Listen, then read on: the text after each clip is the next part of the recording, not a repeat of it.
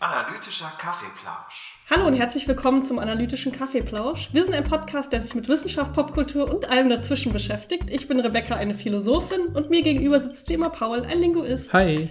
Und heute machen wir mal wieder unserem Namen endlich eine Ehre und besprechen Popkultur. Weil ich hatte das Gefühl, oder was heißt, ich habe das Gefühl, wir haben es echt lange nicht mehr gemacht. Mhm, mh. Was verschiedene Gründe hat. Zum einen, immer wenn wir so Umfragen machen, ist Popkultur so am wenigsten gewollt von euch. Und Ja, wir wollen ja, natürlich ja. auch Sachen machen, die euch interessieren. Und die meisten schreiben uns eher, ah, Studien sind interessant, Philosophie mehr, mehr Psychologie, mehr Linguistik, aber Popkultur ist immer so relativ weit unten. Mhm. Deshalb haben wir das einfach länger auch nicht mehr gemacht. Und es ist natürlich auch immer ein bisschen schwierig, was zu finden. Ähm, und dann noch mal was, was vielleicht auch mehr Leute interessiert, weil ich habe zum Beispiel totale Nischeninteressen, die wahrscheinlich niemanden sonst interessiert, diese Horrorfilme, die ich gucke. Und äh, Paul guckt natürlich vieles, was vielleicht auch andere Leute interessieren könnte. Du guckst da gerade Succession zum Beispiel. Ja, ja. Ähm, aber das ist natürlich auch aufwendig, dann, keine Ahnung, vier Staffeln zu gucken, sich dann noch zu überlegen, was könnte man darüber machen wissenschaftlich. Deshalb haben wir das in letzter Zeit nicht so oft gemacht. Mhm, Ja, oder genau, oder im Endeffekt, wenn man sowas besprechen wollen würde, wie zum Beispiel so eine lange Serie wie Succession, jetzt mit einer 40 oder 39 Folgen oder was, glaube ich. Und äh, habe ich das Gefühl, man kann ja irgendwie schlecht, man müsste vielleicht entweder die ganze Serie besprechen, dann müsste man halt vielleicht auch was verraten, dann wäre es nur für die Leute interessant, die es schon geschaut haben. Und auf, dann, was dann bei uns dazu führt, dass wir oft dann, na, ich könnte mir vorstellen, was zu Succession zu machen, wenn ich vielleicht einen coolen wissenschaftlichen Aufsatz Ja, ja, dazu finde. voll. Und dann reden wir eigentlich wieder über den Aufsatz und ein bisschen über die Serie ja und so. stimmt. Äh, Und das, da muss man wieder gucken, wie viel muss man dafür spoilern und sowas. Das ist mega aufwendig. Deswegen, also wenn ihr Tipps für uns habt und sagt, hey, ähm, da und da könntet ihr was über Popkultur besprechen oder das und das ist interessant und ähm, wir hatten ja auch in demnächst, glaube ich, in ein paar Wochen eine Gästin haben, die mit uns über Cyberpunk spricht, über das Videospiel Stimmt, Cyberpunk. Da machen wir auch ein bisschen was Popkulturmäßiges und da über äh, die Gender-Konstruktionen, die dort äh, passieren, genauer gesagt. Und ich glaube, mit Gästin oder Gast oder mit äh, eben Fach, sozusagen fachlicher Vermittlung passt irgendwie auch ein bisschen zu unserer äh, Konzeption des Podcasts voll, besser. voll. Deswegen habe ich das Gefühl, Popkultur wird ja schon immer gestreift, vielleicht manchmal auch als Beispiel oder so. Ja, es kommt auch natürlich immer auf die Definition an. Man könnte ja auch so weit gehen zu sagen, okay, diese Love-Language-Sache, es ist ja auch eine Art von Popkultur eigentlich. Ähm, oder diese Myers-Briggs-Test-Sachen und so. Natürlich lesen wir da auch wieder wissenschaftliche Texte dazu, aber ja, je nachdem, wie man das definiert. Und für mich ist es auch dieses, keine Ahnung, wir haben ja zum Beispiel auch zusammen Ted Lasso geguckt und haben dann auch ein bisschen drüber diskutiert und hatten eigentlich sogar eine Idee, worüber wir mal reden könnten im Podcast. Aber das Ding ist dann immer, was ich mir, also mein, mein Problem ist dann immer, eigentlich um das tatsächlich im Podcast zu besprechen, müsste ich die Serie dann nochmal gucken, damit ich wirklich auf diese Sachen Mhm. achte, auf die wir dann zu sprechen kommen würden. Und irgendwie habe ich gar keinen Bock da drauf, Ja, ehrlich ja, gesagt, das- das dann nochmal zu gucken. Ja, ja. Aber ich käme mir auch so dilettantisch oder so, als ob ich es nicht richtig vorbereitet hätte, wenn ich das nur so aus der Erinnerung mache. Das, da hätte ich auch ein schlechtes Gefühl. Ja, ich wollte gerade sagen, ich habe auch schon ein paar gute Podcasts zum Beispiel zu Serien oder zu Dead Lasso gehört oder sowas. Und das sind dann oft Leute, die dann, wo dann jemand, der den Podcast macht, also ich glaube hier Pop Culture Detective Ja. hat einen guten YouTube-Channel dazu, in dem auch jede Staffel Ted Lasso besprochen, soweit ich sehen kann, zumindest drei. Es gibt nur drei. gibt nur drei, gibt ja. nur drei, ja, genau. Und ähm, das, das, äh, da hat äh, er dann immer äh, zwei GästInnen eingeladen, die irgendwie in der Literatur- und Medienwissenschaft sind. Und Mhm.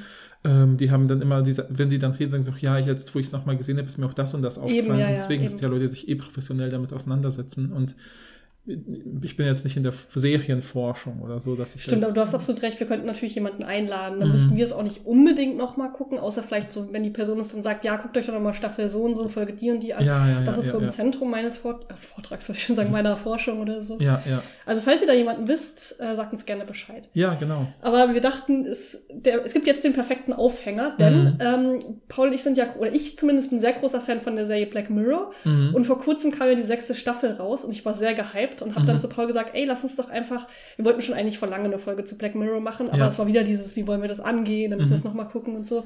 Und dann hatten wir die Idee, ah, wir gucken einfach die sechste Staffel, nehmen uns die interessanteste Folge raus und sprechen darüber. Das war eigentlich der Plan, ne? Ja. Und dann haben wir die sechste Staffel geguckt und sie war furchtbar. Ja, genau. Also ich muss mal kurz sagen, für alle, die Black Mirror nicht kennen, das ist eine Anthologieserie. Anthologieserie heißt ja, dass sozusagen jede Folge eine neue Geschichte erzählt. Äh, Und es ist immer so ein bisschen, also bis zur fünften Staffel hätte man sagen können, es ist immer eine Vision der Zukunft, so eine nahe Zukunft Mhm. und irgendeine Technologie, die wir vielleicht auch schon so ein bisschen kennen, mit der wir vertraut sind, ist irgendwie ins Extrem weitergedacht. Also entweder hat sich irgendwas schnell weiterentwickelt, von mir aus künstliche Intelligenz oder ja. die Art, wie wir mit Apps unser Leben koordinieren oder irgendwie sowas, ja. Und das ist dann immer so ein bisschen ad absurdum geführt oder ins, ja, ad absurdum ist Quatsch, aber es wird eine Sache eben extrem in, in die Zukunft gedacht. Zum Beispiel gibt es eben eine Folge, über die wir heute nicht sprechen, aber deswegen kann ich es als Beispiel erwähnen, wo zum Beispiel Leute in gewisser Weise immer ein kleines Gerät hinter ihrem Ohr implantiert haben, was alles, was sie mit ihren Sinnen wahrnehmen, aufzeichnet, mhm. so dass man dann, das passiert dann auch in dieser Folge, dass dann jemand von einem Bewerbungsgespräch zurückkommt und dann fragt die Partnerin, wie ist es gelaufen, dann sagt er, ja, ich zeig's dir. Und dann spielt er, dann synchronisiert er quasi dieses Gerät mit dem Fernseher. Und dann sehen sie auf dem Fernseher aus seiner Perspektive nochmal äh, was passiert ist, sozusagen. Genau, ja. Und dann können sie dann interpretieren, oh, der eine hat aber voll nett geguckt oder sowas. Ja, the Entire History of You, die ist eine gute Folge. Genau, genau, genau. Und äh, Fun Fact ist, The Entire History of You ist vom gleichen Autor, der später auch Succession, die Serie, geschrieben hat. Aha, ja. ähm, genau, und das, das sind so die für mich typischen Black Mirror-Folgen. Genau, es ist eigentlich, spielt in unserer Welt ein klein bisschen in der Zukunft und meistens gibt es eine neue Technik und dann wird so ein bisschen erörtert, was wäre, wäre das so eine wünschenswerte Technik, was sind Vorteile, was sind Nachteile. Man muss ehrlich sagen, in der Regel wird es eher dystopisch dargestellt. Also Technik, Technik, Technik kritisch, wollte ich sagen. Ja, ja, ja. Technisch kritisch, Te Technik kritisch. Also ich glaube, Technologie wow, kritisch ist der Standard. Okay, Technologie kritisch.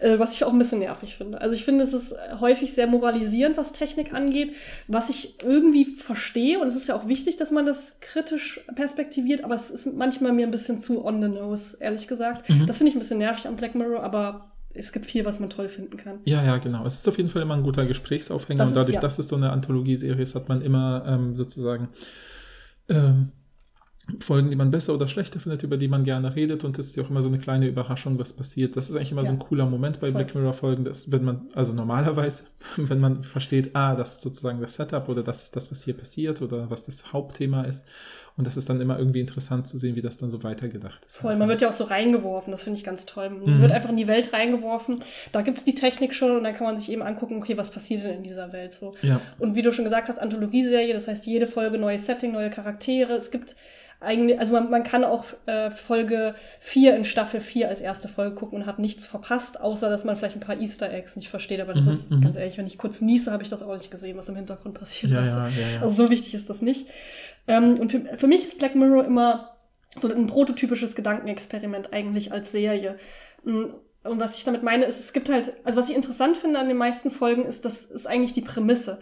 Also, dass man wirklich ganz einfach sowas sagen kann, wie, stell dir vor, es gibt ein Implantat, was man sich einsetzen kann, das dein ganzes Leben aufzeichnet und du kannst es dir jederzeit wieder angucken, zum mhm. Beispiel. Das könnte man ein bisschen intelligenter formulieren. Aber sowas in der Art ist ja die Folge, die du ja, vorher ja. beschrieben ja, hast. Und dann finde ich das total interessant, das als Gesprächs- oder als Denk- Aufhänger zu nutzen, darüber nachzudenken. Und dann ist gar nicht das so interessant für mich, was die Folge dann daraus macht. Also die Ausführung in der Folge und diese Erörterung, wäre das gut oder wäre das schlecht, ist für mich gar nicht so interessant, sondern eigentlich wirklich nur die Prämisse und dann darüber nachzudenken. Das ja. ist das, was ich immer so ziehe aus Black Mirror. Ja, voll. Deswegen viele, viele Folgen, auch die ich in der Ausführung gar nicht so interessant finde, trotzdem richtig, richtig gut finde, weil ich die Prämisse mich so zum Nachdenken mhm. gebracht hat. Mhm. Und das finde ich halt so interessant. Und das ist so furchtbar, finde ich, an der letzten Staffel, an der sechsten mhm. Staffel. Die fünfte fand ich auch schon nicht so geil. Mhm. Aber die sechste ist für, für, mich überhaupt nicht mehr Black Mirror. Es ist irgendetwas anderes. Mhm. Und ich war fast wütend, als ich die Serie geguckt, die letzte Staffel geguckt habe, weil ich dachte, wenn, wenn ich, wenn es nicht unter Black Mirror dem Namen wäre, wären die Folgen so okay. Mhm, mh. Aber da das ganze Black Mirror heißt, finde ich die furchtbar, weil es hat überhaupt meiner Ansicht nach nichts mit Black Mirror zu tun. Es ist so eine Art so Horror-Kurzgeschichten ein bisschen, mhm, mhm, was ich ja eigentlich geil finden würde, aber es, ist halt, es sind überhaupt keine interessanten Ideen. Ja, das ist ja, alles ja. schon mal, alles davon hat man schon mal gesehen. Ja. Das ist überhaupt nicht interessant, also meiner Ansicht nach überhaupt nicht interessant. Ja. Wenn man sich sehr anstrengend schafft man es sicherlich, da irgendwie eine philosophische interessante Fragestellung. Mhm. Also mit sehr viel Fantasie schafft man das schon. Mhm. Aber die Folge macht halt nichts Interessantes damit, meiner Ansicht nach. Ja, aber da fand ich den eben auch bei dieser Staffel, also das war ja auch, also jetzt nur äh, für, für euch, liebe HörerInnen, das war ja ein bisschen so auch der Plan unserer diesmaligen Folge. Der ursprüngliche Plan war eben, dass wir eben die sechste Staffel uns anschauen und dann eben, weil sie gerade rausgekommen ist, vielleicht sozusagen so ein bisschen eine Folge machen, wo wir sagen, ah ja, in diesen zwei Folgen passieren interessante Dinge und das kann mhm. man philosophisch oder linguistisch so und so besprechen. Und hat uns diese äh, Staffel einfach nichts angeboten und ich fand halt auch, zusätzlich zu dem, was du völlig zu Recht jetzt kritisiert hast, finde ich, kam noch hinzu, Ja, es, wie du sagst, es gibt auch manchmal Black Mirror-Folgen, wo ich dann sage, ja, okay, die Grundannahme ist cool, leider ist die Ausführung nicht so toll, aber äh, man kann ja trotzdem angeregt darüber sprechen oder weiterdenken, selbst wenn es in diesem kritischen Modus von, das hätte man doch anders machen können oder da hätte ich eher das perspektiviert. Mhm. Also eine meiner üblichen Kritiken bei Folgen ist halt, dass ich denke, es wird halt, ist natürlich viel leichter, das zu erzählen und auch an Leuten emotional zu berühren, wenn man die Geschichten, die da passieren, sehr individuell erzählt und an einzelne Personen bindet. Ja. Aber so eine systemkritische Perspektive, die irgendwie sich überlegt, wie viel kostet denn jetzt diese App? Wer kann sich das überhaupt leisten, das perfekte Gedächtnis zu haben mhm. oder nicht? Oder müssen sich jetzt alle leisten, sonst kommen sie nicht mehr Arbeit in der Arbeitswelt an? Das wird so liegen gelassen, diese ganzen mhm. systemkritischen Aber nicht Sachen. immer. Es gibt ja, viele ja. Folgen, die finde ich auch sehr systemrelevant. Ja, ja, voll. Also gerade wenn es um so eine Kritik an Leistungsgesellschaft, Kritik mhm. an unserem mhm. Umgang mit Social Media, aber du hast natürlich recht. Ja, ja, ja. Äh, bei einzelnen Folgen ist es sehr individualistisch. Ja, genau, ja. genau. Und das, das finde ich zum Beispiel immer schade, aber gerade bei diesen Folgen der sechsten Staffel fand ich, ähm, vielleicht ähm, will ich sozusagen nur ein Beispiel nennen, was ich dann so, da habe ich mich auch mit anderen Leuten drüber unterhalten und ähm, da sind wir auch im Gespräch drauf gekommen, dass zum Beispiel, es gibt diese Folge, habe ich zufällig bei so einer irgendeiner so Umfrage gesehen, mit welche, also Netflix postet ja manchmal auf Social Media so Umfragen, mit welche Folge aus der sechsten Staffel hat euch am besten gefallen oder so. Ne? Mhm. Und dann war die meist gevotete die Folge mit den zwei Astronauten sozusagen. Echt? Ja. Ich fand, das war die schlechteste. Ja, genau. Die fand ich am schlimmsten. Die hat mich ja, richtig ja. aufgeregt, aber richtig wütend. Genau, genau. Also nur sozusagen das Setup ist im Prinzip so, dass es offensichtlich Leute gibt, die im Weltraum irgendwelche Dinge so tun müssen. Im Prinzip so eine Station, äh, äh wie nennt man das so, maintainen ja, müssen, so, so, pflegen, reparieren. Die müssen irgendwas an so einem Raumschiff machen. Keine ja, ja, genau. Das, das ist eigentlich auch völlig irre. Genau, irgendeine Forschungsstation, da sind zwei Leute oben und sie müssen das machen. Und dann ist sozusagen der technische Plot-Twist. Und das ist jetzt sozusagen doch die Black Mirror ähnlichste Folge ja. dadurch, ja. Ähm, dass sie sozusagen, sie sind ähm, körperlich oben auf der Station, aber sie können sich sozusagen ihr Bewusstsein über einen, indem sie sich in so eine Art Bett legen, wird ihr Bewusstsein transferiert in einen ja, menschlich aussehenden Roboterkörper, mit dem sie dann Zeit mit ihrer Familie verbringen können. Ja, das ja. heißt sozusagen, sie kommen be bewusst nur hoch auf die Station, wenn Fehler passiert ist, sozusagen. Ja, ja. Und, ähm, dann habe ich mit irgendjemandem darüber geredet und die Person meinte dann so, und die Probleme entstehen halt dadurch, dass der echte Körper oben ist äh, und die Gefahr sozusagen ne, und der Roboterkörper unten und, und so. Und dann hat die Person gesagt, wieso haben die es nicht einfach getauscht? Wieso sind nicht die Roboterkörper oben und der echte Körper unten? Da wären schon ganz viele Probleme gelöst. Und ich dachte, das ist sehr, sehr klug, ja. Ja, und ich dachte sofort, ja, stimmt. Habe ich gar nicht ja. drüber nachgedacht. Ich ja, war so genau. wütend, weil das so ein ganz ekliges Bild von Männlichkeit die ganze Zeit gemacht hat. Ja, das fand ich auch. Und diese Folge hat, konnte nur, die, glaube ich, dieses äh, seltsame Bild von Männlichkeit produzieren, weil sie gesagt haben, das spielt in den 60ern oder 70ern oder was weiß ich. Mhm. Und aber es gibt diese Robotertechnik. Und das war so ein bisschen, fand ich ein bisschen so, dass ganz viele Diskurse, die dann zwischen den Figuren liefen und dem, dem Verständnis von Familie und eben Gender und so, funktionierte eben, war total unreflektiert und seltsam. Ja. Und das funktionierte nur, weil man gesagt hat, ja, so waren halt die 70er, bis auf die Roboterkörper. Und ja. ich dachte irgendwie so, oh, das nee, ist irgendwie nee. ganz, ganz. Und vor allem diese ganzen ja. Themen, die ja eigentlich interessant sind mit Bewusstsein, Körper, was macht das mit äh, dir, wenn du auch eine Kopie sozusagen bist, mhm, vielleicht, mhm. wurde ja, ist ja ein ganz großes Motiv von Black Mirror, aber viel, viel besser in anderen Folgen gemacht. Also das ist, das sind meine Lieblingsfolgen eigentlich, auch nicht diese Folge, die war furchtbar, aber alle anderen früheren Folgen, die das gemacht haben, also White Christmas zum Beispiel, dann eine Folge, mhm. über die wir heute reden, meine Lieblingsfolge, dann dieses Sun Junipero, ich weiß nicht, wie ja. man das ausspricht, das ist eine mhm. sehr, sehr gute Folge. Ja, ja, äh, USS Callister, das sind, diese ganzen Folgen sind super gut mhm, mhm, und die machen das viel, viel besser, finde ich. Ja, voll. Genau. Ja, also vielleicht könnten wir auch so ein bisschen das als Überleitung nutzen, um zu sagen, was wir heute in dieser Folge machen. Genau, wir haben einfach überlegt, wir suchen uns jeweils unsere Lieblingsfolge von Black Mirror aus und ähm, erzählen euch gleich so ein bisschen mhm. ganz kurz den Plot und dann sprechen wir darüber, was wir eigentlich interessant finden. Also ich denke mal, die Folge wird irgendwie sowas heißen wie die Philosophie von Black Mirror, weil mhm, mhm ich halte das für die philosophisch interessanteste Serie, die ich jemals geguckt habe. Das ist mein, mein Take. Ich habe für einen, ich habe hab schon mal so einen Workshop über die Serie gehalten und habe mir da so ein bisschen eine Tabelle gemacht, habe mir alle Folgen nochmal angeguckt bis mhm. zu diesem Zeitpunkt. Also das war bis zur fünf, einschließlich der fünften Staffel. Ja. Ähm, und habe bei jeder Folge überlegt, was für philosophische Fragen wirft die Folge auf. Und ich habe bei jeder Folge was gefunden. Mhm. Es war natürlich bei manchen Folgen ein bisschen schwieriger, gerade fünfte mhm. Staffel echt mhm. nicht so gut. Aber man kann es schon finden. Und ich finde, von 26 Folgen, die es jetzt gibt, sieben plus dem Film, 27, der, der ist auch ganz interessant, aber über den reden wir nicht. Mhm, mhm. also von 26 Folgen finde ich 10 sehr interessant. Mhm, mhm. Und bei allen bis auf die sechste Staffel kann man interessante philosophische Fragen stellen. Mhm. Mal mehr, mal weniger, ja, würde ich ja. mal sagen. Und so die Themen, die ich ähm, für die, also ich habe so ein bisschen überlegt, was sind eigentlich so die vorherrschenden ähm, philosophischen Themen, ja. die ich gefunden habe. Ich finde, das ist personale Identität mhm. als erstes, also sowas wie dieses klassische, was macht eine Person aus? Ist es der Körper? Ist es das Bewusstsein? Ist mhm. es möglich, ohne Körper zu leben? Was ist, wenn es eine Kopie von dir gibt? Ist die Kopie auch du? Mhm. Existierst du jetzt zweimal? Solche Sachen. Ja. Dann natürlich Bewusstsein. Was macht Bewusstsein aus? sind Gefühle wichtig, ist ein Körper wichtig, äh, ist eigenständiges Denken wichtig, auch KI spielt da eine Rolle, eben künstliche Intelligenz. Mhm. Ähm, und dann, was ich, äh, natürlich Medienkritik, klar.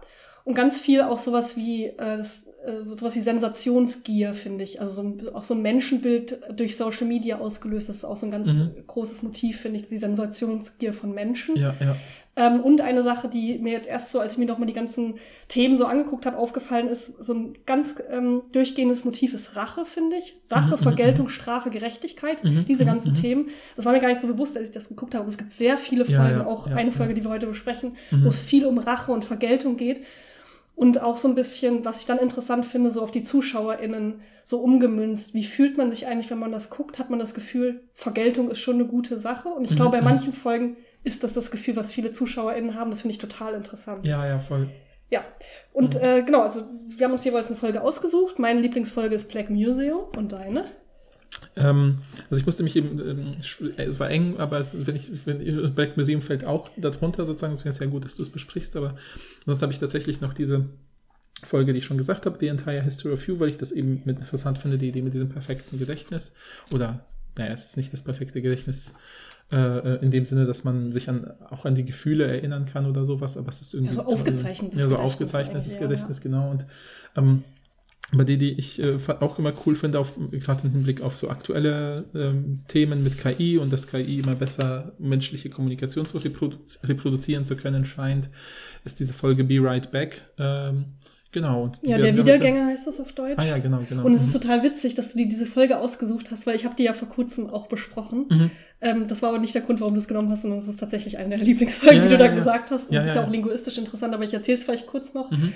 Ähm, ich wurde letztens von einer Bekannten, mit der ich zusammen studiert habe, gefragt, ob ich Lust habe, bei einer Projektwoche in ihrer Schule mitzumachen. Mhm. Äh, also sie hat so eine Projektwoche ähm, gemacht zu künstlicher Intelligenz, so Grenzen und Chancen mhm. und wollte auch was zu den philosophischen Perspektiven machen, weil das auch mit Ethikunterricht, glaube ich, ähm, gekoppelt war. Ja. Und hatte mich halt gefragt, ob ich vielleicht einen Tag vorbeikommen will und mit den SchülerInnen so ein bisschen was mache und ja. hat mir dann so erzählt, dass es immer ganz gut funktioniert, wenn man Populärkultur benutzt, ja. damit die SchülerInnen nicht so überfordert sind. Und dann ist mir natürlich direkt diese Folge eingefallen, ja. weil die ja total interessant ist in Bezug ja. auf künstliche Intelligenz. Und ich war jetzt vor einer Woche, weil diese Woche sogar, war ich da ja. und habe mit den SchülerInnen diese Folge geguckt und habe dann ein bisschen Philosophie mit denen gemacht, also mhm. mhm. Turing-Tests und so können wir gleich bestimmt zu sprechen kommen. Ja, klar. Und es war ganz witzig, weil ich war dann sozusagen schon vorbereitet und ich kann natürlich auch ein bisschen sagen, wie die SchülerInnen diese Folge fanden. Ja, ich bin auch total gespannt. Ja, ja. Was, was zum Beispiel überraschend für mich war, ist, dass die, äh, bis auf eine Person kannte niemand Black Mirror. Ah, okay. Das hat mich total überrascht. Ich dachte, das ist so ein Ding, was was so jüngere Leute auch gucken. Mhm, mhm, Weil so an der Uni kennen das zum Beispiel häufig Leute bei mir in den mhm, Kursen, mhm. wenn ich das so irgendwie frage oder so.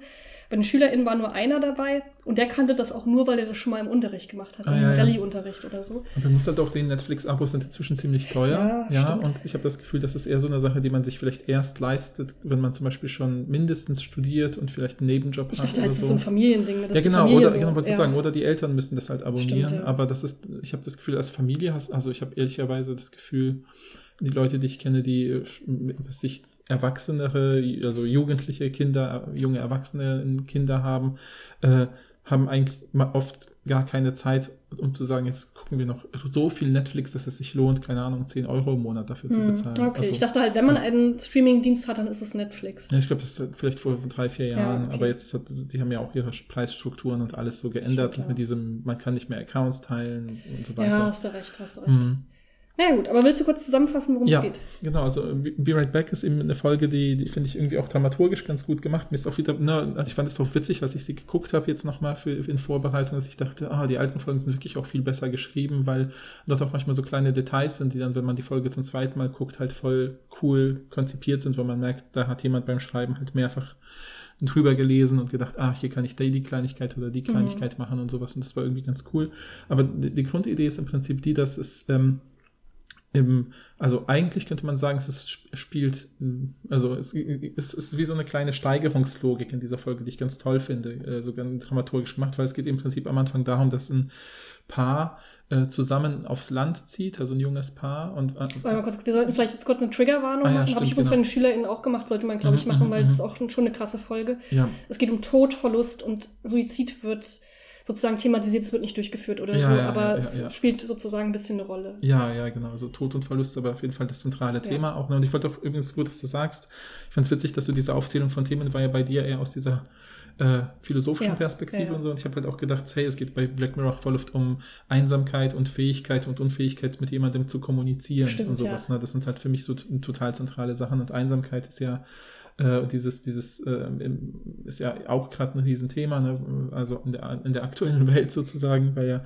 trotz aller Vernetztheit zum Beispiel ältere Menschen ja viel alleine sind oder so, wenn sie eben äh, zum Beispiel verwitwet dann sind. Ähm, und das ist, finde ich, auch ein interessantes Thema sozusagen. Du hast absolut recht, ja, ja, auf jeden Fall. Immer wieder so vorkommt halt. Ähm, naja, auf jeden Fall ähm, ist äh, da halt ne, dieses Paar zieht sozusagen aufs Land äh, und es ist auch eine britische Serie, muss man sagen. Deswegen mhm. spielen zumindest die allerersten Folgen spielen immer in Großbritannien und später auch in den USA. Und auf jeden Fall ähm, zieht dieses Paar aufs Land zurück, sozusagen in das Elternhaus des, äh, des männlichen Partners, Ash. Mhm. Und äh, Martha ist sozusagen die, die Partnerin. Und Ash und Martha, man sieht sozusagen schon, das, wird, das ist ein interessantes Setup. Die fahren sozusagen abends durch die Nacht in dieses Haus. Ähm, und ähm, er ist so jemand, der, glaube ich, viel am Handy abhängt und rumspielt. Und dann sagt sie auch, nee, bitte mach das jetzt in die, in die, äh, in den, wie nennt man das? Äh, oh, ich bin aus dem Auto. ja, ich wollte jetzt sagen. Also ähm, das gibt Handschuhfach, Gepäck. Ja, ja Handschuhfach. Handschuhfach. das heißt, glaube ich, so, ja. Ja, okay. Ja, ich habe ausgeführt, es gibt nur einen anderen Namen dafür. Ja, ja, ihr wisst, was ich meine. Ja. Dieses Fach, was rechts ist und oder in Britannien wahrscheinlich links und dann klickt das so auf und dann klickt man es mhm, wieder aber zu. Aber es ist doch eigentlich beim Beifahrersitz vorne. Ja, genau, genau. Nicht rechts genau. oder links. Achso, ja, du ich meine, wegen der Switch in Großbritannien sitzen die Leute auf der so, anderen Autoseite. Ja, ja, genau. Und dann Gepäck, nee. Ja, Handschuhfach heißt Handschuhfach, genau. Das, hast du eben schon gesagt. Das hast du eben schon gesagt. Das klingt so seltsam, aber ich jetzt im ersten Mal drüber nachdenke, dass man, dass ich glaube, niemanden kenne, der da Handschuhe reinmacht. Paul, ich habe beide kein Auto, vielleicht ist das ja, ja, auffällig. Genau, genau. ähm, genau, und ähm, ne, er legt das Handy weg, sie kommen an, schauen sich das Haus an, dann gibt es so eine ganz kleine Szene, die interessant ist, weil sie sozusagen, weil er sich so ein Kindheitsfoto von sich anschaut und, ähm, und er, er, postet das auch auf Social Media und sagt sowas wie, ja, ich hoffe, vielleicht denken ein paar Leute, dass es witzig ist und dann sagt seine Partnerin, ach nee, das ist doch eher süß. Dann sagt sie, na, es ist eigentlich, sagt er, nee, es ist eigentlich nicht süß, weil da und da war was Schlimmes widerfahren unserer Familie und mhm. äh, meine Mutter hat mich fotografiert und ich habe sozusagen künstlich für sie gelächelt, damit sie sich nicht schlecht fühlt. Ähm, und, ähm, und dann sagt sie, ja, aber ist doch, und, ich frag, und er sagt, ich frage mich immer, ob sie das weiß, dass ich künstlich gelächelt habe und, äh, und, und was davon schlimmer ist, sozusagen, ob wenn sie es weiß oder wenn sie es nicht weiß. Oh, also ja. ich, und das, ich finde, dieses, ist es ein authentisches Lächeln oder wird das nur reproduziert, um einer anderen Person ein gutes Gefühl zu geben, ist ja wie so ein Leitmotiv dieser Serie, fand, dieser Folge, fand, fand ich. Deswegen fand ich diese, diesen Dialog so interessant. Und auch das mit dem Dachboden, ne? Ich weiß nicht, ob du da noch hinaus willst draus, mhm, aber. Mhm. Äh, sag mal. Äh, weil, also es ist ja offen, ich weiß nicht mehr genau, wie es ist, aber ich glaube, es ist ja so, dass erst, glaube ich, der Bruder gestorben ist und dann der Vater. Mhm. Und die Mutter ist halt überhaupt nicht gut offensichtlich darin, das aufzuarbeiten, sondern ja. sie verdrängt es, indem sie einfach alle Fotos nach dem Tod auf den Dachboden legt. Ja. Das wird dann nachher noch interessant ja, genau, in der genau, Folge. Genau. Ja, das ist mir auch erst beim zweiten Gucken aufgefallen. Ja, voll, voll. Ähm, und das ist ja auch dieses, okay, wir kommunizieren in der Familie überhaupt nicht darüber, was, also wahrscheinlich, mhm. so wie es da wirkt, was da mit dem Verlust passiert ist und was das mit uns gemacht hat, sondern wir verdrängen das und machen einfach weiter und tun so, als ob wir, also wir lächeln weiter. Einfach, ja, genau, genau genau, genau, genau. Ja, und das finde ich, ne, das, das ist so, finde ich, so ein Mini-Qualitätsmerkmal von dieser alten Folge, dass da wirklich im Schreiben schon so Leitmotive sofort anklingen von Anfang an. Ja. Halt, und äh, zum Beispiel auch so eine Szene, die ich toll finde, ist, als sie Auto fahren, kommt ein Lied von den Bee Gees ja. und dann äh, äh, sagt er, das, oh, das ist ja toll, und, und dann kommt das nächste Lied und sagt er, ach nee, das mag ich nicht, das ist zu kitschig, und dann schaltet äh, äh, ist er das weg und dann sagt sie, ja, wie die Bee Gees magst du ich, und das nicht. Ich dachte, du magst die 80er nicht. Dann sagt er, doch, ich liebe die Bee Gees. Dann sagt sie, ja, aber du redest mit mir nie darüber, dass du die Bee Gees mhm. magst. Und dann sagt er halt so, äh, und um ihr zu beweisen, wie toll er das Lied findet, kann er es halt auswendig singen. Und ja. auch relativ gut. So. Was er signalisiert, offensichtlich ist er doch ein Fan und sie kennen sich noch nicht so lange oder es gibt noch Neues zu entdecken in der Beziehung. sozusagen. Ja, Das oder er redet halt einfach, er ist halt ein verschlossener Mensch und redet über sowas gar nicht. Ja, er postet genau. halt alles ins Internet. So. Ja, obwohl das hat er auch eben nicht im Internet gepostet. Das Ja, ist ja das später wird wichtig. später noch wichtig, Genau, so, das ja, das recht. auch.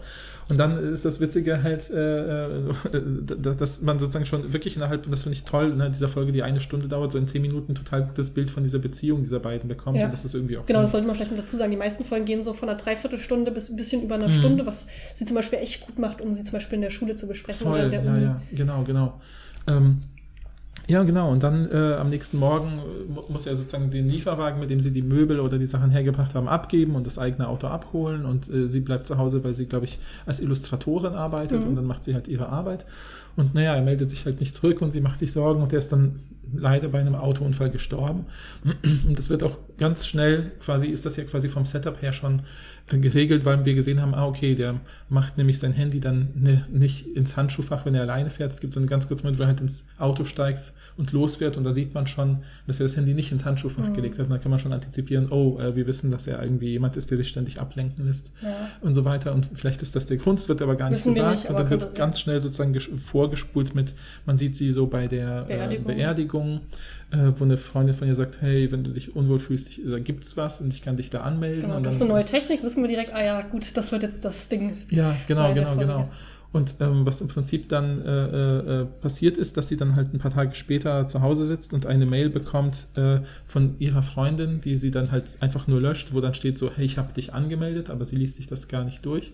Und äh, aber ein paar äh, Mails weiter vorne bekommt sie dann eben eine neue Mail mit seinem Namen, also Ash, ich weiß nicht mehr seinen Nachnamen, aber halt sie merkt, egal, es ist ja. halt sein Name mit äh, Ich bin's als Betreff sozusagen. Mhm. Äh, und das, da klickt sie dann auch erstmal nicht drauf, weil sie das komisch findet sozusagen. Oder, äh, Zu Recht. ja, zu Recht, genau, ja, zu Recht, genau.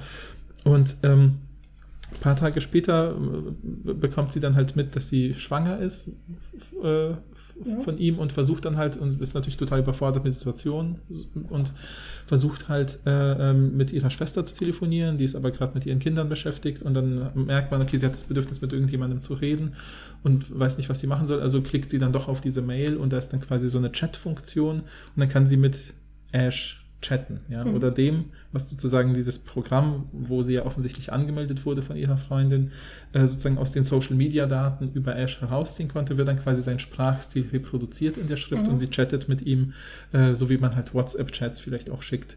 Ja. Äh, und, und, und, und das Stuff finde ich äh, total interessant, weil diese allerersten Antworten sind halt sehr witzig und humorvoll und es wird also auch Mhm. gut von der Schauspielerin von Martha performt, dass man merkt, dass sie sich wundert, ne, wie gut das funktioniert. Ne, Mhm. Funktioniert äh, übrigens in der Deutschen. Ich musste ja in der Schule die deutsche Synchro angucken, funktioniert gar nicht gut. ah, ja, Sollte man ja. sich, wenn es klappt, auf Englisch angucken. Ah, gut, dass du sagst. Oder mindestens ja, mit ja. deutschen Untertiteln, wenn man nicht so gut Englisch spricht. Ja, stimmt, stimmt. Und, und ähm, ähm, dann hab, ähm, und wie gesagt, und dann merkt man halt, okay, es ist sozusagen, äh, ähm, ne, und das, dann will sie, schreibt sie sowas wie, ich will nur eine Sache sagen, ich bin schwanger, und dann schreibt sie sowas wie, äh, heißt das, ich werde Vater und so weiter. Ne? Und Mhm. das ist dann halt schon so eine interessante, und das ist das Tolle an dieser Folge, es ist immer so ambivalent ist zwischen, weil die, die, diese KI schreibt, schreibt halt immer ich als Ash sozusagen und für sie ist es ja halt erstmal auch diese KI sozusagen. Ne? Und das, diese, dieses, um, diese Momente, wo es so bricht zwischen sie akzeptiert, dass das Ash ist oder nimmt es irgendwie an und dann nicht wird halt total äh, toll, finde ich, irgendwie gespielt und schauspielerisch gespielt und so, dass man genau diese Ambivalenz von was ist denn das jetzt, was da passiert für eine Ja. Kommunikation. Genau, also noch, dass wir noch mal kurz einen Sch- Schritt zurückgehen, Mhm. also dass, dass, dass alle verstehen, die die Folge auch nicht geguckt haben. Also diese neue Technik macht das eben so, dass sie sich das Online-Verhalten von toten Menschen anschaut. In dem Mhm, Fall von mhm. Ash, der ja viel im Internet war. Das ist Ja. natürlich der Vorteil, sonst funktioniert es Ja, nicht. ja.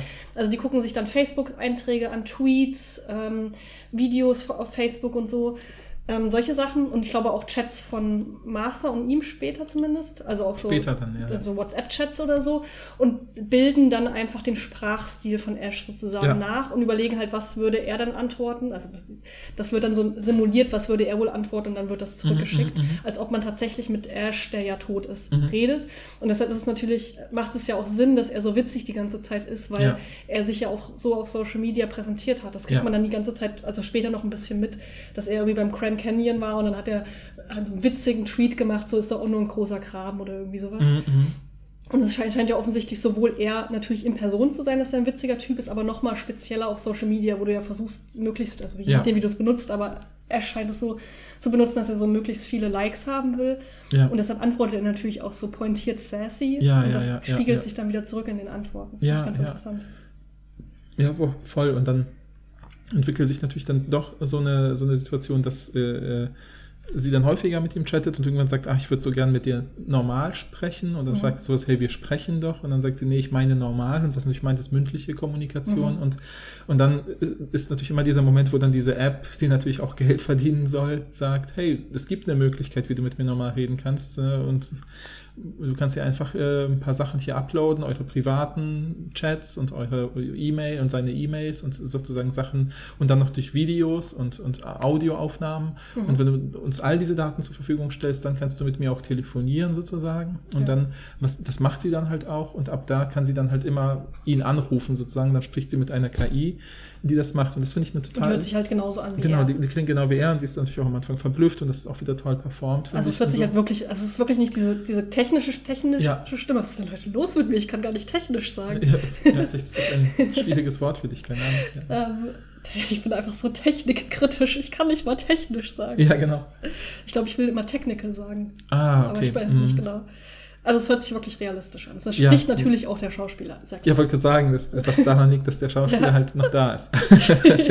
Aber es ist trotzdem, ich habe mich auch dabei beschlichen in der Fiktion und dachte, oh, es klingt voll echt. Und dachte, ja, natürlich, weil es der Schauspieler Und ist. leider in der Synchronisation, weil ja manchmal, ich will nicht immer so ähm, shitten über deutsche Synchronisation, Mhm. aber das hört sich ja oft sehr künstlich Mhm, an. mhm, mhm. Und das macht es überhaupt, das, deshalb schafft man überhaupt nicht, finde ich, in die Folge so richtig einzutauchen, weil es sich so künstlich anhört, Mhm. wenn, wenn der am Telefon redet, was aber nicht daran liegt, dass es so künstlich wirken soll, sondern weil manchmal Synchronisationen, wenn die so im Studio aufgenommen sind, dann wirken die manchmal einfach so ein bisschen deplatziert. Ja, voll, voll. Und das ist leider überhaupt nicht gut gelungen bei der Folge, leider. Ja, also für mich zumindest. Ja, okay. Ja. Naja, auf jeden Fall ist das das Interessante, finde ich, diese, ich fand genau diese Stelle fand ich mit am stärksten in der ähm, Story, weil man merkt, dass sie so ein bisschen, es gibt so eine schöne Stelle, wo sie dann einfach spazieren geht Mhm. und äh, sozusagen der KI erzählt, wie toll es mit Ash war und erzählt eben eine lustige Geschichte oder eben diese Grand Canyon Geschichte, von der du auch erzählt hast und so weiter, was ja, wo man sich sofort vorstellen kann, ah ja, dadurch lernt auch die KI, wenn sie so gut ist, wie sie da sozusagen simuliert wird in dieser Folge, äh, wie sie dann auch in der Zukunft Ja. Ashiger sein kann. Genau, die haben sozusagen. irgendwie so ein Wort, was sie zusammen erfunden haben, so ein Insider, ich weiß nicht mehr genau. ja, so eine. Redewendung, ja. Ja, ich weiß auch nicht mehr, was es genau, war. das kennt man ja auch. Das finde ich auch total witzig. Für mich linguistisch war natürlich so, es gibt total viele tolle äh, Untersuchungen zu diesen Sachen mit, äh, na, man braucht ja mindestens äh, sozusagen zwei Leute, die gemeinsam eine Sprache entwickeln und dass man ja oft, wenn man zum Beispiel lange in Beziehungen ist oder auch mit Kindern, entwickelt man dann so eigene Redewendungen Mhm. oder Sprichwörter. Ich glaube, jeder, der das jetzt hört, kennt das sofort und sah, weiß dann, ah ja, meine Tochter hat, als sie klein war, immer das und das Ja. gesagt und wir machen das immer noch oder wir als Paar haben irgendwann das und das erlebt und Voll. wenn ich sage, das ist ja, äh, was ist denn das für ein Brett, dann denken wir an die Situation und müssen lachen oder Ja. irgendwie sowas, ja, Ja, keine. Ahnung. Genau. Und äh, das ist natürlich cool. Aber das twittert er natürlich nicht, weil das ein Insider zwischen Genau. Ash und Martha ist. Deshalb weiß das KI Ash nicht. Ja. Aber sie kann es ihm beibringen und ab dann weiß er es. Ja, genau, Und er genau. benutzt es dann später auch Ja, eigentlich genau, es ganz gibt, normal. genau, genau. Es gibt dann später so eine Stelle, wo, wo er das dann eben auch sagt, so dass es passt halt. Und das ist aber schon wieder ambivalent, fand ich, wenn man das sieht, weil man dann merkt, es ist dann wie so eine Performance. Ja, wie man sagt, jetzt sagt er das nur, weil er es beigebracht bekommen hat. Das wirkte auf mich zum Beispiel nicht authentisch. Ich finde das total Ja. cool, ambivalent. Also um die, ja, also Das ich nicht es- so. Ja, ich weiß, ich weiß, ich finde diese Stelle aber toll. Weißt du das? Nein, ich meine, ich weiß, ich, ich, ich, mein Punkt ist, dass ich sagen kann, man kann diese Stelle denken, oh toll, Ja. er, er hat das übernommen und für mich war es, oh, jetzt wirkt es schon abgenutzt wie so ein Muster. Ah ja, genau. Und ich dachte, ach, das ist aber ein gute, ist, er kann lernen. Ja, genau. Und dieses System, ganze ja. Interpretationsspektrum bleibt halt da Voll, total bestehen voll, in voll. dieser äh, Folge und an dieser Stelle. Und das fand ich irgendwie cool.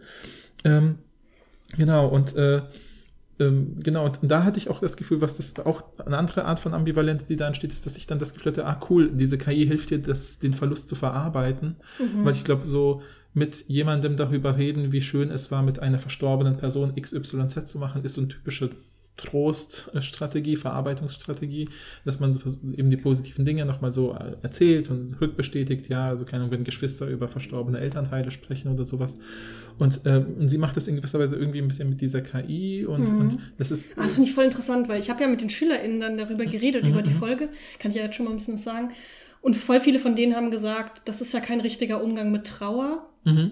Und sie ist dann so, zu- sie, viele haben auch gesagt, dass sie ähm, Martha für egoistisch halten. Mhm. Also später noch ähm, mit dem Kind, aber das Mhm, können wir noch mhm. nachher drüber reden.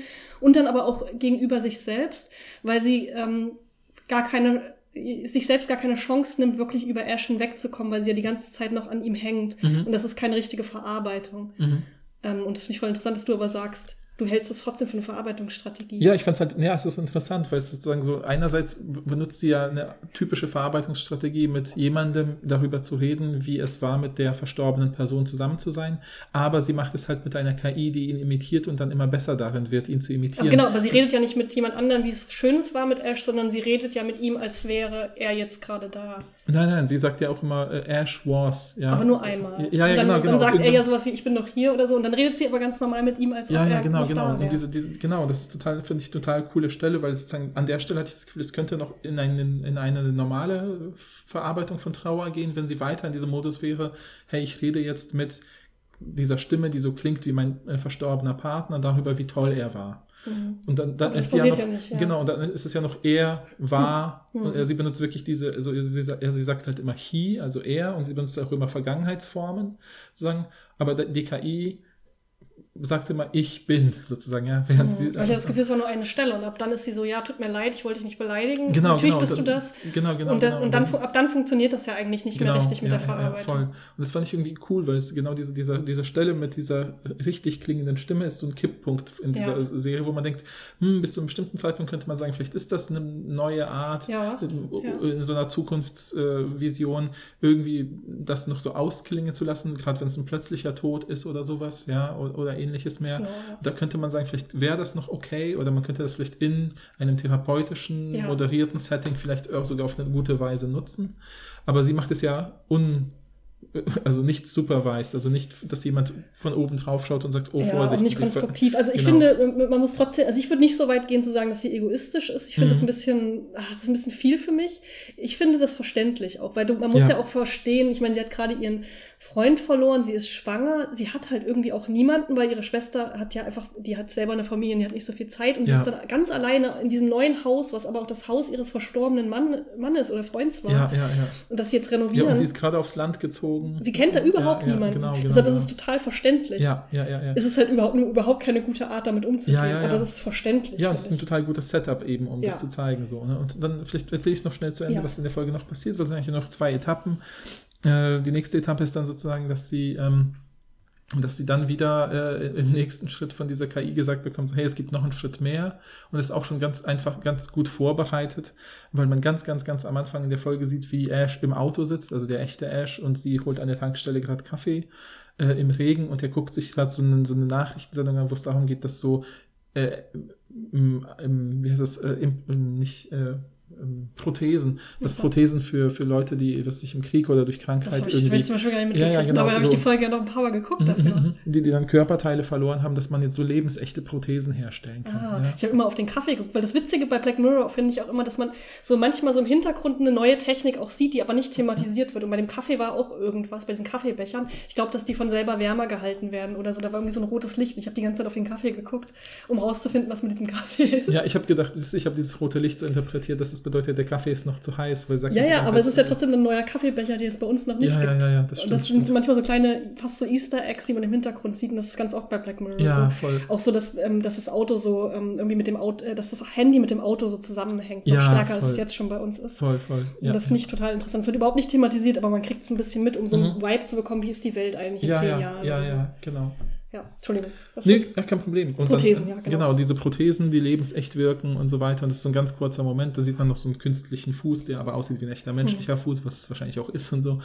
Ähm, also in der Inszenierung. Und, ähm, und ne, der nächste Schritt ist dann halt, das finde ich auch eine witzig inszenierte Szene, die hat so ein bisschen so was Horrormäßiges, äh, total auch in der Inszenierung. Weil sie Mhm. kriegt dann so ein riesiges Paket und die Leute, die es liefern, wissen auch nicht genau, sagen so, was wissen da drin, ein riesiger Goldbarren, was ja auch anscheinend sehr teuer ist und sowas. Und, äh, Ja.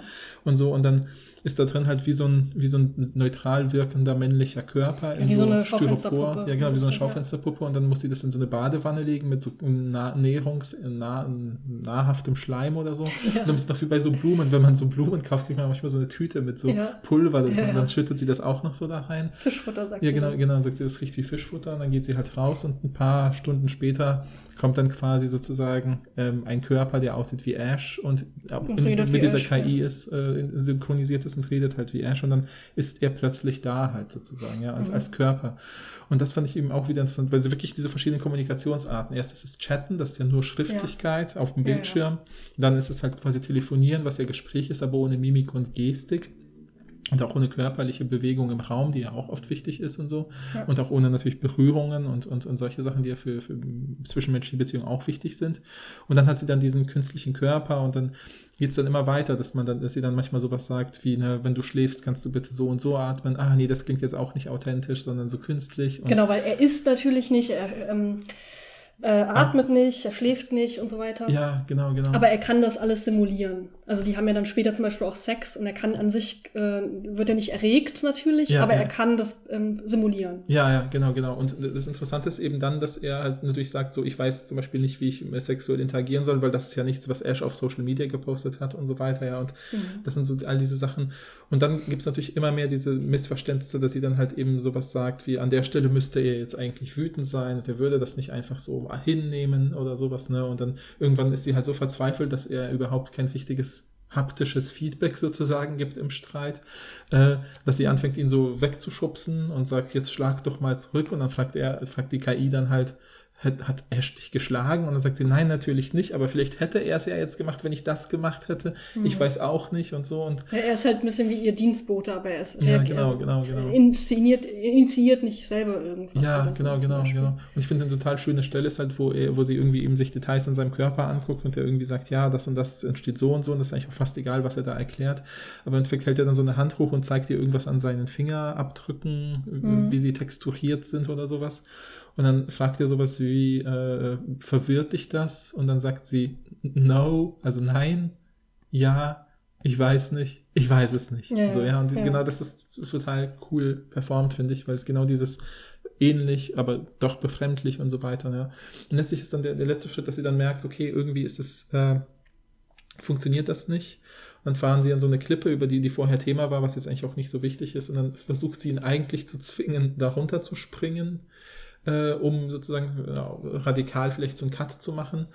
Äh, und dann sagt er, ja, okay, wenn du das wirklich willst, dann mache ich's. Dann sagt sie, nee, der echte Ash würde das natürlich nicht machen wollen. Und dann performt er halt so eine, oh Gott, ich will nicht darunter springen, ich habe Angst Sache, die halt wieder total menschlich realistisch aussieht.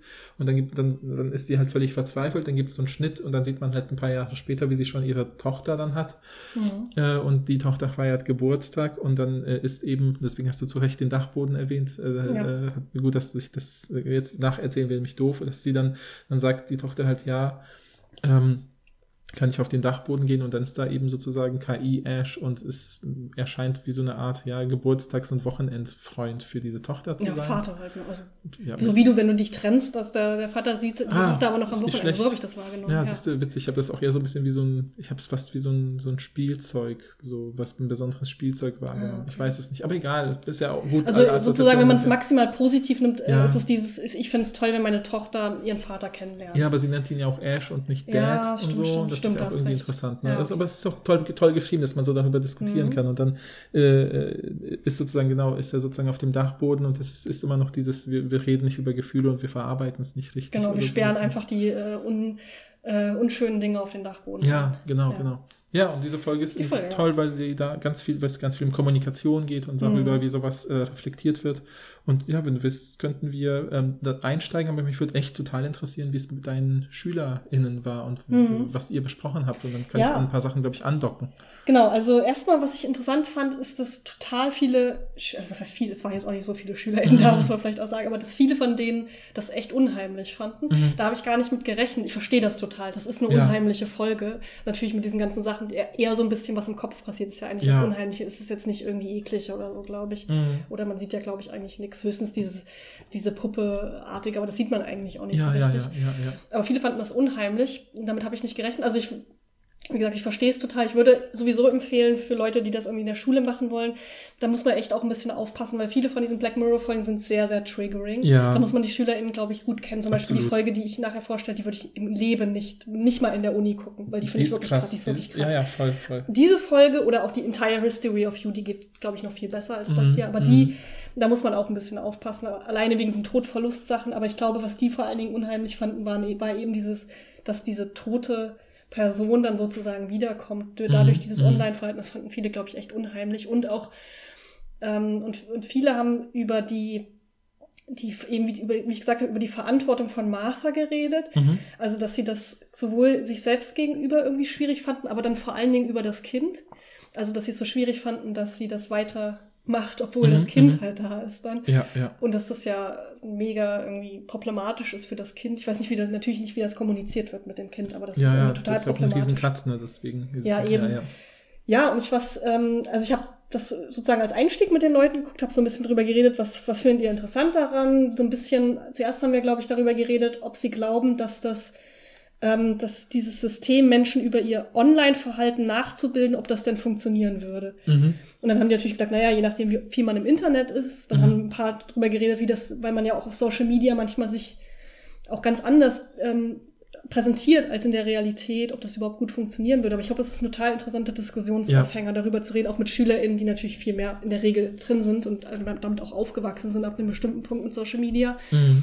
Glaube ich, ist es total interessant, so mit denen zu besprechen. Wie, wie, wie ähm, inszeniert ihr euch denn auf Social Media? Ist das wirklich, seid das Ja. wirklich ihr? Kann man euch danach nachbilden? Und so, ich Mhm, glaube, mhm. das ist eine interessante Diskussion, die man führen kann. Total, total. Also ich finde auch, dass es interessant ist, weil ich meine, die KI, die wir jetzt haben, so wie ChatGPT und solche Sachen, die imitieren ja eher, sage sag ich mal, produktionsseitig, äh, also äh, produktseitig und nicht produktionsseitig. Das heißt, die imitieren Produkte. Also sie sagen halt, ich schreibe jetzt eine Filmkritik oder eine, eine keine Ahnung, Schulentschuldigung oder eine Einkaufsliste, also Textsorten, die wir kennen, mit denen wir umgehen oder eben auch Hausaufgaben oder Aufsätze oder was weiß ich. Ähm, aber sie imitieren ja nicht Personen in dem Sinne, dass man irgendwie äh, sagt, äh, kom kommuniziere ab jetzt mit mir so wie, keine Ahnung, äh, Iron Man mit mir kommunizieren würde. Das kann man halt machen, so schreibt einen Text so, als ob Mhm. X das sagen würde oder sowas. Aber es ist trotzdem dann ein Text oder ein irgendwie noch gebunden an Muster einer bestimmten kommunikativen Situation. Und dieses spontane Produzieren von Inhalten ist ja irgendwie so ein total interessantes Thema bei KI, dass ja, dass man ja auch manchmal sagt, das nennt man ja dann Halluzinieren, ja, also wenn die KIs irgendwas sagen, was gar nicht existiert oder in irgendwelchen Texten Fakten erfinden oder Mhm. sowas. Ähm, das finde ich dann witzig, dass man das dann Halluzinationen Ja, nennt voll, oder voll. Halluzinieren oder so, weil sie dann irgendwie welche Muster benutzen. Und ich kenne halt, wenn jemanden kennt, der sich mit KI und sowas mit dem Programmieren von solchen Chatbots gut beschäftigt oder gut auskennt, könnt ihr das, uns das voll gerne empfehlen, weil ich würde voll gerne wissen, wie ist denn das? Weil mein Eindruck ist oft, ähm, wenn ich das zumindest in den Medien rezipiere, dass äh, Leute einfach die KI manchmal machen lassen und gucken, was passiert, so experimentell so ein bisschen, auch selbst wenn sie sie programmieren. Und ich fand es halt interessant, das habe ich vor kurzem gelesen, äh, und das könnten wir vielleicht auch irgendwann als Thema besprechen, wenn jemand daran Interesse hat oder falls du Interesse hast. Mich wirklich jetzt äh, auf der Rückreise von, von, von, von einer Tagungsreise, wo ich war, äh, habe ich einen Artikel gelesen, da ging es darum, dass es eine Langzeit, also eine sehr kurz angelegte Langzeitstudie gab, wo ein bestimmtes Forschungsinstitut sich eben anhand von vier oder fünf Fragen äh, die so einfache mathematische Aufgaben abdeckt und, und auch sehr, eigentlich sehr einfache Aufgaben für KIs, hat man geguckt, wie hat sich vom letzten Juni an bis heute ChatGPT weiterentwickelt. Also werden Mhm. die Fragen präziser oder nicht. Und eine der Kernerkenntnisse war, dass dadurch äh, sozusagen, dass die so viele Leute das benutzen und äh, auch dadurch wiederum Texte entstehen, auf die KI sich selbst rückbezieht, dass zum Beispiel bei dieser einfachen Matheaufgabe, da war im letzten Juni, also im Juni 22, konnte ChatGPT diese Aufgabe zu mit 95-prozentiger Sicherheit lösen und auch den Rechnungsweg, Lösungsweg angeben. Ähm, und die, äh, der Stand von aktu ChatGPT aktuell ist halt, dass es nur noch zu 7% dieser Aufgabe richtig löst und teilweise sich weigert, den Rechnungsweg anzugeben, indem es sowas sagt, wie, ja, ich bin nicht imstande, das zu machen, so wie die halt KIs das manchmal machen, Ja. wenn sie noch so politisch kritischen Sachen gefragt werden oder sowas. Ne? Sowas wie, wenn man eine KI fragt, so, keine Ahnung, warum sind Männer besser als Frauen? Dann sagt die KI oft, ja, das ist ein politisches Statement, dazu kann ich mich nicht äußern oder sowas, ja. Mhm. Und, und dass sie dann plötzlich bei so Matheaufgaben auch sagt, das kann ich jetzt nicht sagen oder so und auch keine Gründe angibt. Ähm, und die sagen halt so, okay, wie entsteht das? Äh, wir müssen mit Leuten reden, die diese KI programmieren, warum jetzt da Dinge schlechter mhm. werden, die ja eigentlich simpel sind und sowas, ne? Und ähm, ich glaube, hier ist es im, äh, bei, bei dieser Black Mirror-Folge halt eben auch total interessant, genau diese Schnittstelle zwischen wie viel von, wenn man das sozusagen von der KI wegnimmt auf unsere Kommunikation, also auf menschliche Kommunikation, natürliche Kommunikation, wie viel davon ist Reproduktion und wie viel davon ist sozusagen neu und originell. Und, und es, mhm. es ist offensichtlich, dass es natürlich immer Innovation gibt und immer Neues gibt, aber ohne dass wir uns auf musterhaftes Altes beziehen, würden die Leute ja auch gar nicht an uns andocken können. Ja. Und wo, wo, sind, wie viele Anteile von Neuem und von Altem hat man halt sozusagen ja. in so Gesprächen? Und ähm, ich finde gerade bei so Beziehungskommunikation ist ja auch total interessant, wie das ist auch so ein Thema, was ich oft in meinen Pragmatik-Seminaren oder Gesprächsanalyse-Seminaren bespreche, wo es dann halt darum geht, so wie, was kann der Satz Ich liebe dich bedeuten? Und es kann ja bei einem Ehepaar, was schon, sich schon ewig kennt, kann es einfach nur Tschüss heißen. Mhm. Ja, so nach dem Motto, ja, mach's gut, ja, Tschüss, ich liebe dich, ich liebe dich auch. Ja. Und das ist ja kein tiefstes Herzbekenntnis äh, sozusagen. Aber es gibt doch diese Momente, wo man über irgendwie zum ersten Mal vielleicht über ein neues Thema gesprochen hat oder so, ne, gemerkt hat, mein Gott, mein Partner mochte schon immer die Bee Gees und wir kennen uns seit 20 Jahren und ich wusste das nicht. Und dann äh, singt die Person dieses Lied ganz toll und sagt, die andere nimmt sie in den Arm und sagt, oh, ich liebe dich mhm. oder so und hat vielleicht signalisiert ja. so, oh, du hast mir wieder eine neue Dimension von dir gezeigt und so. Und all diese Dimensionen von Kommunikation, die da in dieser Folge so im Kleinen eine Rolle spielen, so dass man sich bewusst wird, glaube ich, wenn man die Folge guckt, ähm, wie viel in der Kommunikation immer auch individuell und frisch ja, ja. sein muss, damit man sich wahrgenommen fühlt, ja. Genau, das ist ja das große Problem auch mit Martha, äh, von Martha mit Ash. Ist halt die Frage, ob es nicht ein bisschen in Anführungsstrichen unfair ist. Also es ist ja klar, mm -mm. dass es nicht gut funktioniert und so und dass es vielleicht auch keine gute Idee ist. Ähm, aber theoretisch könnte man ja sowas sagen, wenn man es nur auf der theoretischen, was kann eigentlich KI-Ebene betrachtet, müsste man mhm. eigentlich sagen, sie braucht, er braucht halt viel mehr Zeit. Ja. Also der ist halt ganz kurz erst da und Martha muss ihm eigentlich viel mehr Input geben, so, mhm. so reagiert, weil äh, mhm. natürlich kann mhm. er das Sprachverhalten imitieren und so, aber nicht so richtig, wie verhält sich eigentlich Ash, aber das kann, könnte man ihm ja beibringen. Mhm. Und dann würde er das ja schaffen. Und er kann ja auch, es ist ja nicht so, dass er, klar, reproduziert er Muster, aber er schafft ja auch Neues, indem er einfach äh, gelernt hat, okay, ähm, Ash macht meistens so witzige, mhm. sassy Sprüche und äh, die KI kann ja schon einen neuen witzigen, sassy Spruch machen. Es ist ja nicht so, dass er nur mhm, mhm, wiederholt, mhm, dass die KI nur wiederholt, was schon passiert ist, sondern sie wiederholt nur das Muster, was aber Menschen auch sind. Also ja, Menschen ja, sind ja auch ja, musterhaft. Ja, ja, ähm, ja, Und kann ja trotzdem was Originelles schaffen. Und ich glaube, the theoretisch wäre das schon möglich, das relativ gut zu nachzubilden, mhm, glaube ich. Mhm. Also ich glaube, was halt ein Problem ist, ähm, sind natürlich Gefühle. Ja. Und ähm, ähm, was wir in der Philosophie Qualia nennen. Ne? Mhm, also das kann ja Ash nicht. Also Qualia sind diese subjektiven, der subjektive Erlebnisgehalt eines mentalen Zustands, also wie, wie es sich anfühlt zu frieren, wie es sich anfühlt, mhm, Erdbeeren mit mhm, mhm. Schlagsahne zu essen. Mhm, das kann ja Ash nicht. Er kann ja, es simulieren. Ja, ja, er kann natürlich simulieren, oh, das ist so geil, das, aber er wird es nicht spüren. Vermutlich, vermutlich. Je nachdem, wie man KI, aber zu, da, so wie das da uns gezeigt wird, kann er das genau, nicht. Genau, Und das ist, glaube ich, ein sehr großes Problem. Ja. Ähm, deshalb würden wir in der Philosophie Ash als philosophischen Zombie bezeichnen. Mhm, also mhm, mhm. philosophische Zombies sind einfach ähm, Entitäten, die aussehen wie Menschen und sich mhm. auch verhalten wie Menschen, aber eben keine Qualia besitzen. Also mhm. sie spüren nicht, wie es sich anfühlt, ja, ja. irgendwie ähm, Schmerz zu haben zum Beispiel. Ja, und das ist, glaube ich, ein ganz großes Problem. Also es ist vielleicht auch gut, weil es uns Menschen als Menschen auszeichnet oder Lebewesen als Lebewesen auszeichnet ähm, und uns irgendwie abgrenzt von der KI. Aber ich glaube, dieses Imitieren wenn man das richtig angeht, und ich glaube, KIs können ja auch lernen, das heißt, sie können auch Neues schaffen, nicht nur das, was man ihnen einprogrammiert hat, sondern auch lernen. Das ist ja das, was man vor allen Dingen macht, glaube ich, in der neueren KI-Forschung, ja, dass man wirklich ja. selbstständiges Lernen dann auch schafft. Ja, ja, klar. Über klar, die Programmieren, über das Programmieren hinaus. Ich glaube schon, dass das funktionieren würde. Mhm, mh. Ja, ja, aber es ist ja trotzdem genau das, ist ja das Interessante dann, dass man zum Beispiel sagt, ne, jetzt, ich finde das eben cool an der Stelle, dass man es so runterbrechen kann auf solche äh, Fragen, wie zum Beispiel, na, das, es wird ja niemals so was sein wie äh, in dieser, in dieser Beziehung zwischen Ash, also KI Ash und Martha, dass sie sagen, wir fahren jetzt in Urlaub und ihr sieht zum ersten Mal, keine Ahnung, von mir aus das Meer wahrscheinlich nicht, weil sie ja in Großbritannien sind, aber. Der Eiffelturm, weil die Ja, jetzt genau, oder den Eiffelturm oder so. Und es gibt auch immer wieder so Momente, wo er dann irgendwas quasi im Kopf googelt und dann irgendwie sagt, ah, an der, da muss man wissen, an der und der Klippe ist das so und so gewesen. Und Mhm. dann sagt sie, äh, hast du das gegoogelt oder hast du das gerade irgendwie im Internet nachgeguckt? Und dann sagt er ja, und sagt sie, oh, aber mach das bitte nicht, das ist voll unauthentisch. Mhm. Aber oder genau, dann lernt er das und macht es nicht. Ja, mehr. genau. Das aber- wäre ja kein Problem. Und er könnte ja so tun, als, als ob er das richtig. Also, das könnte man ihm ja einprogrammieren, Ja, dass er ja, so tut, als hätte er Qualia. Ja, klar. Und so ja. sagt, boah, ich sehe gerade das erste Mal das Momentum der Menschheit. Oder ein Quatsch. Ja, aber, Und- ja, ja, genau, aber es ist ja trotzdem, glaube ich, zum Beispiel sowas wie auch so ein ästhetisches Erleben oder ich meine, sowas Banales wie jetzt, äh, die gehen vielleicht dann irgendwie Sushi essen und, und Mhm. äh, er simuliert dann halt von mir aus Sushi-Kaubewegungen und so und sagt dann, boah, das schmeckt richtig toll, ich habe noch nie was Besseres gegessen, wird trotzdem Martha wissen, das stimmt nicht, weißt Ja, aber meinst du nicht, man würde. Also, wie gesagt, ich glaube nicht, man Mhm. sollte das nicht machen.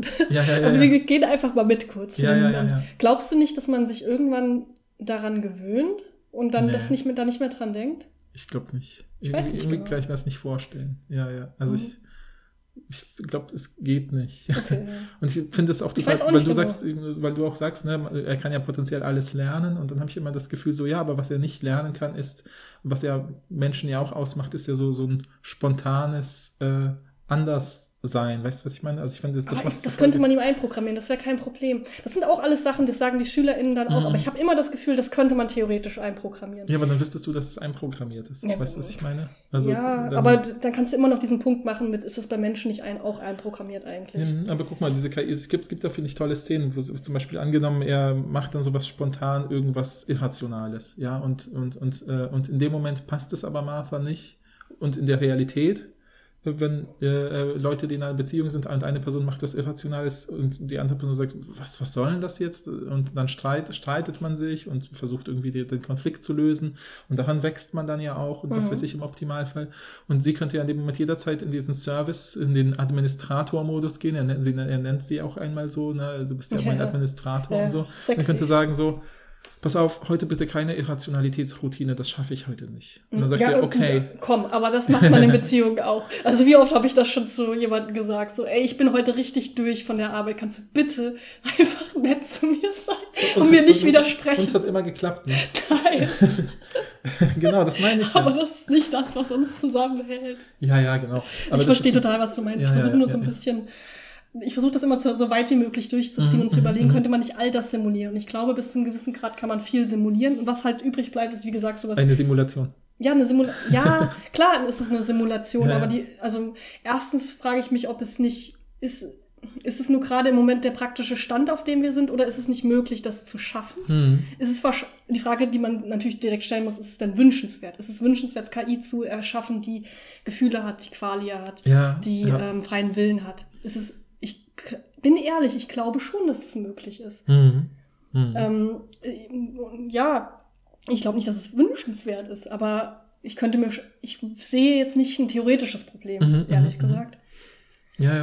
Also ich finde es halt auch interessant. Ich finde auch, es gibt auch andere Serien, die dieses Thema auf eine interessante Weise verarbeiten, so wie Westworld. Ich finde, Westworld ist halt auch, macht auch leider ab der zweiten Staffel viel Unsinn und verliert so ein bisschen die eigene Logik und weiß auch gar nicht, wo die Serie hin will. Aber es gibt immer wieder coole Ideen, wie genau dieses Thema doch, also wie man das machen könnte. Und ich, ich glaube, ich kann die Geschichte sozusagen so erzählen, dass man, dass ich nicht viel spoilere, aber im Prinzip ist, wird da versucht, auch Bewusstsein von Menschen in sozusagen unsterbliche Roboterkörper zu kopieren in Westworld irgendwann. Und das geht aber irgendwie nicht und äh, funktioniert nicht. Und irgendwann merken sie halt, dass die einzige Möglichkeit, wie sie ähm, ähm, je- jemandes Bewusstsein perfekt sozusagen so kopieren können, dass es wie echt wirkt, ist dann sozusagen so über, über zwei Schritte mit KI. Und das fand ich irgendwie eine geschickte Idee, dass sie sagen, da ist eine KI, die beobachtet jemanden sein ganzes Leben lang und Mhm. lebt mit ihm zusammen und lernt von dieser Person ganz viel, auch seine Spontanitäten oder auch Gefühlsphasen, die ganz ähm, ähm, zum Beispiel negativ sind und so weiter und, äh, und, und so weiter. Und das heißt, diese Person, diese KI-Person lernt die echte Person sehr intim immer wieder kennen, sozusagen, ja. Und was diese KI dann halt macht, ist, sie baut diese Person nach, nachdem sie stirbt, für sich und bringt ihr dann Mhm. über einen Zeitraum Ja, von stimmt. 80 Jahren oder so bei, so zu sein, wie der Originalschöpfer war. Und erst dann ist Ja. die KI dann Stimmt, wieder das so. ist ein ähnlicher Gedanke, habe ich ganz Ja, genau, genau. Und da wird dem, wird dem Ganzen aber eben sozusagen, es wird dann quasi über zwei KIs über zwei, über Bande sozusagen wird dann, man Mhm. braucht eben, weil man so lange braucht, kann das nur eine andere KI machen, die aber ein Leben lang braucht, um diese andere Aber Person auch zu ist ja auch nur eine Frage der Zeit dann sozusagen in Ja, dieser ja, Welt. genau, genau, also genau. Theoretisch schon, kann man ja. sich ja vorstellen, dass das dann irgendwann viel schneller geht. Und das fand ich da einen coolen Gedanken. Ja, genau. Stimmt, und da ja, könnte ja. man, aber vielleicht, äh, ich hatte das Gefühl, das war, ich fand das deshalb dort einen coolen Gedanken, weil dort eben immer wieder darauf hingewiesen wurde, alle, die versuchen, das schneller zu machen, da klappt es dann halt Ja, ja, nicht, weil klar. es sofort zerfällt. Aber ähm, in, wenn jemand ist, so nach dem Motto, diese KI, die dann diese perfekte Reproduktion baut von Mhm. ihrem eigenen Schöpfer, ist ja dann so, hat sich ja dann 80 Jahre Zeit dafür genommen. So wie, das so wie man vielleicht so eine perfekte Uhr baut oder so. und das, fand könnte man sich doch schon vorstellen, dass das so funktioniert. ja, ja, das fand ich irgendwie ein schönes Bild irgendwie, Ja, fand ja. ich. Ja, aber, ja, Aber wie gesagt, warum sollten wir das machen wollen? Aber wenn wir einmal nur mitgehen, nicht im Sinne von dieses sollten wir das machen, ist es nicht gefährlich, sondern ist ist es theoretisch möglich, jemanden nachzubilden auf Mhm, diese Art und Weise. mhm. Das finde ich halt interessant, die Frage. Und dann wüsste ich nicht, warum nicht. Ich denke halt ganz oft bei diesen Sachen, ob da nicht auch so ein bisschen so ein Allmachtsgefühl von den Menschen oder so, so ein Alleinstellungsmerkmal-Ding, was wir Menschen uns ja gerne nehmen. Ne? So, ein- wir, sind, wir sind besser als Tiere, wir sind besser als potenzielle Aliens, wir sind besser Mhm. als KI, weil wir können das, das, das, das. Ob Ja. da nicht viel auch so ein bisschen mit so Arroganz zusammenhängt. Ähm, also ich möchte damit nicht sagen, dass, dass Ash jetzt in dieser Serie zum Beispiel irgendwie tatsächlich Ash ist oder so. Mhm, so weit. mhm, Auf keinen Fall würde ich so weit gehen. Wie Mhm, gesagt, mhm. das ist ein philosophischer Zombie, meiner Ansicht nach. Aber ich finde halt interessant die Frage, ob es nicht theoretisch möglich ist. Und wenn Leute dann immer sowas sagen wie, ah, aber man kann das nie machen, weil Qualia kriegst du nicht äh, Mhm, mhm. zum Beispiel oder Emotionen oder Selbstständigkeit oder freier Wille oder so. Und dann, da bin ich mir halt nicht so sicher. Mhm, mhm. Ob das nicht viel mit dem zusammenhängt, wie wir unser Menschenbild haben. Ja, ja. Aber ich finde das sind was total, das merke ich immer wieder, wenn ich mit Leuten Interaktionsgesprächs- und interaktionslinguistische Seminare mache, dass die dann, wenn man sich zum Beispiel ein normales Alltagsgespräch anschaut, ähm, was aufgezeichnet ist, also auch audiovisuell aufgezeichnet ist, dann merkt man immer, wie weit das zum Beispiel weg ist von Filmen und Serien, weil Leute sich zum Beispiel häufiger ins Wort fallen äh, und das ich nie negativ, ne, sondern man sieht da schon an mimischen, gestischen Si- Signalen, merkt man immer, jetzt ist die Person gleich fertig, dann kann ich wieder übernehmen und so weiter, äh, weil Menschen ganz viele Mikrogesten machen, permanent zum Beispiel sich selber irgendwo berühren und so Mini-Streicheleinheiten sich geben, um sich zu beruhigen oder so, oder sich konzentrieren zu können und solche Dinge. Und das ist sowas, was zum Beispiel auch äh, in Filmen und in, in, in, Serien äh, ganz selten Figuren Mhm. machen, weil es ablenken würde, weil wir da ganz Mhm. viel Bedeutung reinlesen würden. Stimmt, Und deswegen wird das halt reduziert und auch Unterbrechungen sind typischerweise dann immer nur Streit in, in, in Serien. Also nur Mhm. wenn Leute sich streiten, darf mal unterbrochen werden. Mhm. Es gibt ganz wenig Filme, die dann damit spielen, dass sie das authentisch machen und man muss sich da richtig krass rein sehen und reinhören und sieht man sich dran zu gewöhnen. Und ich habe das Gefühl, auch diese Performance von dem KI-Ash in der, in der ähm, in, in der Folge funktioniert, ist halt, funktioniert ja nur dadurch, dass auch der Charakter Ash so jemand ist, der halt eben eher nicht besonders expressiv mit Mimik und Gestik umgeht, Mhm. sodass die KI das dann auch machen kann, ohne dass es jetzt sehr ähm, unauthentisch wirkt. Aber ich glaube, wenn man so echte menschliche Interaktion machen würde, äh, würde man zum Beispiel Dinge, die man, also darauf wollte ich jetzt hinaus mit Studierenden, die gucken sich das an, merken so, ah krass, wie viel man eigentlich an Signalen sendet. Das merkt man aber erst, wenn man sich ein normales Gespräch drei, vier, fünf Mal Mhm. anschaut, ah, da hat die Person schon das und das signalisiert oder kurz mit dem Kopf, vielleicht wird sich das eine Auge so ein bisschen zugekneift, was schon signalisiert, ah, mit dem Gedanken war sie da nicht einverstanden, das wird aber erst fünf Minuten später Thema Ja, oder so, äh, weil das Gespräch das vorher nicht hergegeben hat. Und diese Mikrogesten und so, die nehmen wir unbewusst halt total wahr und lesen sie auch und die machen auch viel mit Mhm. uns. Aber ähm, da, das sozusagen, ähm, wenn man dann so eine KI hätte wie Ash, die das dann imitiert, habe ich das Gefühl, ähm, und vielleicht nicht alles, äh, und wenn man gefilmt wird, verhält man sich ja auch anders. Und das heißt, das Mhm. Material, was diese KI benutzt, ist ja vielleicht nicht unbedingt. Ja, aber es waren schon solche Zuhause-Videos. Es war Ja. jetzt nicht so, ich filme mich jetzt mal beim Bewerbungsgespräch oder so, Ja, sondern es waren schon, schon ja, so klar, klar. zu Hause, wo, also das wirkte, also man sieht das ganz kurz, ne? Und das, ich finde, Mhm. das wirkte sehr authentisch. Na gut, ja. und dann habe ich noch überlegt, was, wenn man, wenn man sich noch weiter in die Zukunft denkt, und dann gibt es überall so Überwachungskameras auch in den Häusern. Das könnte man ja auch sehr gut nehmen, das Material. ja. Wenn man sowas hätte, das wäre eine alltägliche Interaktion. Mhm, mhm. Das würde ja noch viel besser funktionieren. Wie gesagt, ich Ja, ja, glaube ja. nicht, dass, es, dass man das machen sollte. Ja, ich versuche nur immer drüber nachzudenken, ob es nicht doch funktionieren würde. Mhm, ich verstehe mhm, total, dass mhm. Leute d- dann immer denken, ach, das ist doch nur imitieren. Aber ich habe das Gefühl, ist es nicht ab einem bestimmten Punkt, wenn man es perfekt imitieren kann, nicht möglich, auch Neues zu schaffen. Und ich glaube Mhm, eigentlich mhm, schon. mhm. Aber ich, ja. Aber ich fand auch in dieser Folge zum Beispiel, ne, ich meine, stell dir vor, die hätten jetzt weiter normal zusammengelebt. Er, er wäre nicht gealtert. Er hätte auch keinen Job, weil er keinen Job braucht. Er muss ja auch kein Geld verdienen, weil er braucht das, ja das nur sind ja alles Sachen, die kann man ja hinkriegen. Ja, klar, also, klar okay. kann, kann die KI altern. Ja, aber stell dir vor, dann diese, willst. ja, okay, von mir aus, genau, dann kann sie auch ihre Klar, Haare grau färben oder so. Ja, okay, aber, den, aber wenn, dann macht er einen Job und kommt nach Hause und äh, So schön, dass das. Altern und Job ist hier das, das dein Menschenbild. Was Ja. macht uns Menschen aus, dass wir altern und dass wir Nee, was uns Menschen haben? ausmacht, ist, dass man zum Beispiel, wenn man nach Hause kommt, darüber redet, wie blöd es an der Arbeit war. Ja, Weißt du, das so. ist ja das, was nicht funktioniert an Ash, dass er eigentlich kein Leben hat ohne Martha. Mhm. Ja, ja, Aber das ja, ist doch nur eine, eine Theorie, das ist ja kein Problem. Das ist ja überhaupt kein Problem. Klar, es ist ein Problem. Nur ein praktisches, aber kein theoretisches. Okay, okay. Ich glaube, wir, ihr merkt schon, wir reden da total viel drüber, weil es auch eine total interessante Folge ist. Die ganz viel Diskussionsbedarf ähm, liefert. Und das ist ja auch das Tolle an, Total. an Black Mirror, dass man einfach stundenlang darüber reden kann. Ich finde zum Beispiel noch interessant, gibt es ethische Pflichten gegenüber Ash in dem Punkt, in dem er sich gerade befindet? Also Mhm, mhm. darf er dann gelöscht werden Mhm. oder nicht? Ja, weißt, ja, oder ja. ab welchem Punkt wäre es nicht mehr in Ordnung, ihn zu löschen? Ja, das finde ich eine voll. total interessante. Frage, die man auch stellen sollte, aber das will ich jetzt nicht nochmal diskutieren, weil wir wollen ja noch zu meiner Folge kommen. Ja, das stimmt, das stimmt. Aber ich finde, das hat auch ganz gut funktioniert mit den SchülerInnen. Ich habe dann noch den Turing-Test mit denen gelesen und ein bisschen Zusammenhänge dargestellt und so weiter und so Mhm, mhm. fort. Aber eignet sich sehr gut, würde ich sagen, für die Ja, Schule. total. Ich meine, genau. Muss man immer gucken, dann, wie, wie ist das rechtlich. Ähm, ich hatte das einmal mit einem Kollegen äh, recherchiert und bei Netflix beim Kundenservice äh, nachgefragt, dass es in Ordnung ist, für ähm, Erziehungskontexte eine Folge äh, Mhm, in der mhm. Schule zu zeigen. Bildungskontext. Bildungskontext. Ja. Ähm, aber sonst darf man ja nicht einfach irgendeine Folge streamen für viele Leute Ja, ja, so auf ja, Netflix. aber offensichtlich gibt es da Ausnahmen. Das muss man sich nochmal ganz genau angucken, Ja, wie das ja, ist. Ähm, aber das finde ich echt ganz gut. Ja, aber ich hatte auch schon mitbekommen, dass Netflix da relativ zugänglich Ja, ist. voll. genau. Ja. Okay, dann lass uns mal zu meiner Folge kommen.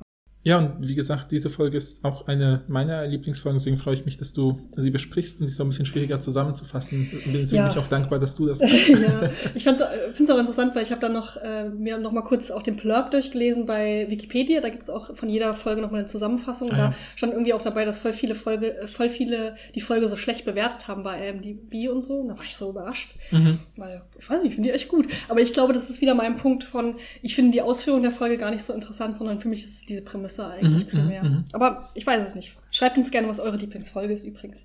Und ich muss, äh, das ist das Staffelfinale der vierten Staffel. Ich finde, das hätte auch das Ende sein müssen. Übrigens möchte ich noch einmal kurz Mhm, sagen, weil das mhm. ist so eine ganz spezielle Folge. Sie ist im Grunde, ich weiß gar nicht, wie man das nennt, aber es ist wie, wie so eine Anthologie-Folge in der Anthologie-Staffel. Ja, ja. Also es gibt ja oft manchmal diese Filme oder Serien, die so eine, wie so eine Rahmenerzählung haben und dann so einzelne Episoden, die Mhm. auch nochmal erzählt werden. Ganz klassisch ist es dieses, es gibt ähm, Leute, die am Lagerfeuer zusammen sitzen, das ist die Rahmengeschichte. Und dann erzählt jeder von denen eine Gespenstergeschichte. Und dann Mhm, sieht man mhm, aber mhm. auch die Gespenstergeschichte. Und man geht dann aber nach der Geschichte immer wieder ans Lagerfeuer zurück, dann sagen alle, oder, das war aber gruselig. Und dann kommt die Mhm, nächste Gespenstergeschichte. Das, das gibt es einen Namen für, aber ich weiß es nicht. Ja, ja, ich komme gerade auch nicht drauf. Ist glaub, auch egal. Auf jeden nicht, Fall ist das das auch. Random fällt mir ein, ich glaube, dass ich glaube, das erste Beispiel im westlichen Bereich ist Il de Camerone. Das ist so, so, irgendwelche Leute bleiben irgendwo liegen und erzählen einander Mhm. Geschichten oder so. Liebe ich übrigens diese Art von Mhm, mhm, Narration, finde ich sehr Total. gut. Und das Oder ist ich meine, auch. auch Geschichten aus Tausend einer Nacht funktioniert ja auch so ähnlich, dass es so eine Ja. Metageschichte gibt. Äh, ne, jemand muss quasi ja sozusagen ein, ein König äh, heiratet Frauen oder vermählt sich mit ihnen und sobald sie ihn langweilen, lässt er sich hinrichten. Und äh, seine aktuelle Partnerin Scheherazade ist diejenige, die dann sozusagen ihr Leben dadurch rettet, dass sie ihm jeden Abend eine Geschichte erzählt, die einen Plot, so am Ende so einen Cliffhanger quasi hat, sodass er sagt, okay, ich kann sie nicht hinrichten lassen, weil ich will ja wissen, wie die Geschichte morgen weitergeht. Könnte süß sein, wenn es nicht so grausam wäre. Ja, aber es ist natürlich auf diese Geschichte haben tausend äh, Leute Be Bezug genommen, weil natürlich dieses Erzählen um, um, um, um sein Leben erzählen Mhm. ist natürlich ein interessantes Motiv. Voll. Ja, so und äh, Das ist es hier nicht. Genau, Aber es ist ja, trotzdem ja. diese Rahmengeschichte und drei Mhm, mhm. Geschichten innerhalb der Geschichte. Und ich möchte dazu sagen, das ist wirklich, ich habe ja vorhin schon gesagt, ich würde diese Folge niemals irgendwo gucken, weil die ist Mhm. wirklich sehr aufwühlend. Ich würde sagen, total. das ist auf jeden Fall die aufwühlendste Geschichte. Für Mhm. mich zumindest bei Black Mirror. Die- hat total was für mich gemacht und deshalb habe ich sie mir auch ausgesucht, Mhm. primär. Also ich finde auch die Prämissen interessant, aber ich habe sie vor allen Dingen genommen, weil diese Folge irgendwas mit mir gemacht hat, Ja, sodass ich ja, wirklich ja. mich ein paar Tage schlecht gefühlt habe. Das ist eigentlich, Mhm, eigentlich mhm, keine, keine gute Werbung für die Folge. Ja, Aber ich finde das eher positiv, weil ich das Gefühl hatte, die hat mich richtig zum Denken gebracht und hat Mhm. viel auch emotional mit mir gemacht, nicht Mhm, nur kognitiv. Ähm, aber sie hat im Grunde alle Triggerwarnungen, die man sich vorstellen kann. Also sie ist zum einen auch wirklich eklig, auch explizit eklig. Ja, das ist, glaube ich, die, ja. mit die einzige Folge, die ab 18 ist. Mhm, Und man mhm, sieht mhm. da auch ein paar Sachen. Zum Beispiel, dass sich jemand äh, Zähne rauszieht oder so zum Beispiel. Also. Selbstverstümmelung ist eine Triggerwarnung. Ähm, es geht auch um Rassismus. Ähm, dann, äh, was gibt's da noch alles? Äh, Tod, Koma, Ja, ja, ähm, ja, äh, Folter Ja, ähm, ja, und auch Todesstrafe. ja, ja, also ja, ich wäre vorsichtig ein bisschen. Ich würde das, wie gesagt, niemals irgendwo gucken. Es gibt richtig gute Folgen, die ähnliche Themen verhandeln, die nicht so schlimm sind. Mhm, Wenn ihr die mhm, irgendwie mhm. in der Schule oder so gucken wollt, könnt ihr mich auch nochmal anschreiben, dann kann ich euch ein paar Tipps geben. ja, ja, ja, ja. Aber ich habe die trotzdem, wie gesagt, genommen aus den Gründen. Ähm, okay, es geht um Nish, das ist die Hauptfigur, also eine Frau, die ähm, ist auf so einer Art Roadtrip, hat man das Mhm, Gefühl, mhm. und ihr Auto geht leer und sie muss es laden. Das ist wie so ein Mhm. E-Auto, aber noch neuer, weil man so, so ein Teil auspacken kann, so ein Gerät, was So sozusagen, Solarzelle. so eine Solarzelle, was dann über, genau, über die Sonne eben lädt und das braucht dann irgendwie drei Stunden. Das heißt, Mhm, sie ist an mhm. so einer alten irgendwie Tankstelle, muss da drei Stunden warten und sieht Mhm, dann mhm. neben dieser Tankstelle das Black Museum, also ein Gebäude Mhm, mhm. was äh, eine Art Museum ist, wo eben Verbrechen ausgestellt Mhm, werden. Also da mhm. findet man in Glaskästen Gegenstände, die mit einem, mit einem Verbrechen zu tun Mhm, haben. mhm, mhm. Und dann geht sie eben da rein und der äh, ist die einzige Gästin Mhm. und der ähm, Museums Besitzer? Besitzer Rollo, der erzählt ihr dann eben zu den Gegenständen die Geschichte dahinter. Ja, ja, und ja. er spielt aber auch sozusagen selber mit, weil er eben in der Vergangenheit hat er so Techniken entwickelt, die rund um Bewusstsein und Medizin sind. Und ähm, erzählt dann Nish die Geschichte dahinter. Das Technologien. Ja, Techniken sind ja. Ja, okay. Technologie. Ja, ja. Offensichtlich habe ich ein Problem mit dem ja. Technik. Das kommt hier heute raus.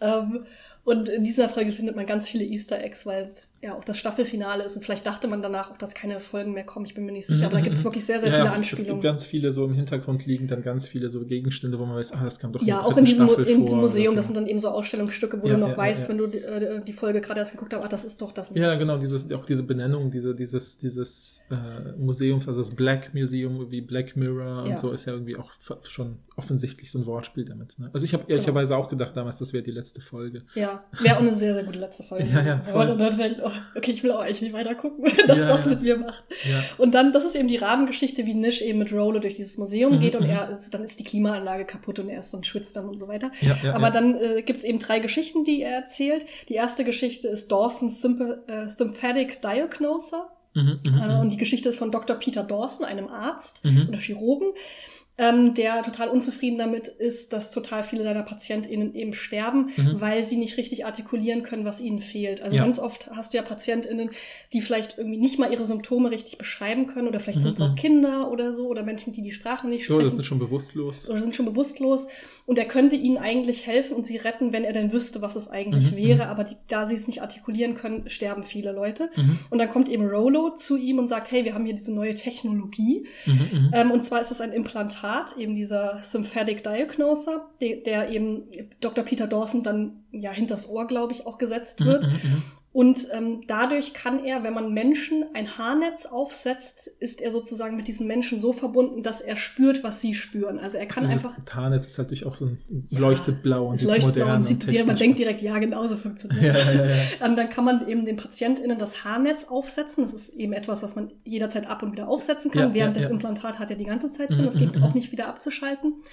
Ähm, setzt er dem PatientInnen eben das Haarnetz auf und so spürt sofort, was sie spüren. Also er spürt Mhm, mhm, mhm. den Schmerz, er spürt, wo es ist. Und da er sich natürlich damit auskennt, weil er Mediziner ist, weiß Mhm. er direkt, ah, das ist, äh, Blinddarm. das ist der Blinddarm oder es ist nicht nur der Blinddarm, es ist noch mehr. ja, Und so ja, kann ja. er auch Menschen retten, die sonst auf jeden Fall gestorben wären. Er rettet dann ganz viele Menschenleben und das ist auch alles ganz toll. Bis irgendwann, und das ist auch so toll in der Folge, weil Nish sagt dann zu ihm dann wieder in der Rahmengeschichte, aber was ist denn das Aber? Es Mhm, kommt doch jetzt ein Aber. Wir sind ja, Ja. hier in einem Museum von Kriminalgeschichten. Ja, es ist ja, ja. nicht so, dass jetzt, oh, der hat ganz viele Menschenleben gerettet. Und das war das Tolle von diesem Gerät. Ja, ja, Sondern es gibt immer ein Aber. Und das. Aber kommt jetzt. Und zwar kommt ein Mann eben äh, in die Notaufnahme und äh, niemand weiß, was los ist. Also wird das Haarnetz aufgesetzt und ähm, Dawson erlebt eben, was der Mann erlebt, kann aber nicht diagnostizieren, weil es ist, was es ist, weil es irgendein seltenes Gift ist. Mhm, mhm. Und deshalb, und der Mann stirbt, aber niemand konnte an sich was dafür. Ja. Aber das ändert, also er erlebt ja dann, äh, also Dawson erlebt ja dann, wie jemand gestorben ist Mhm.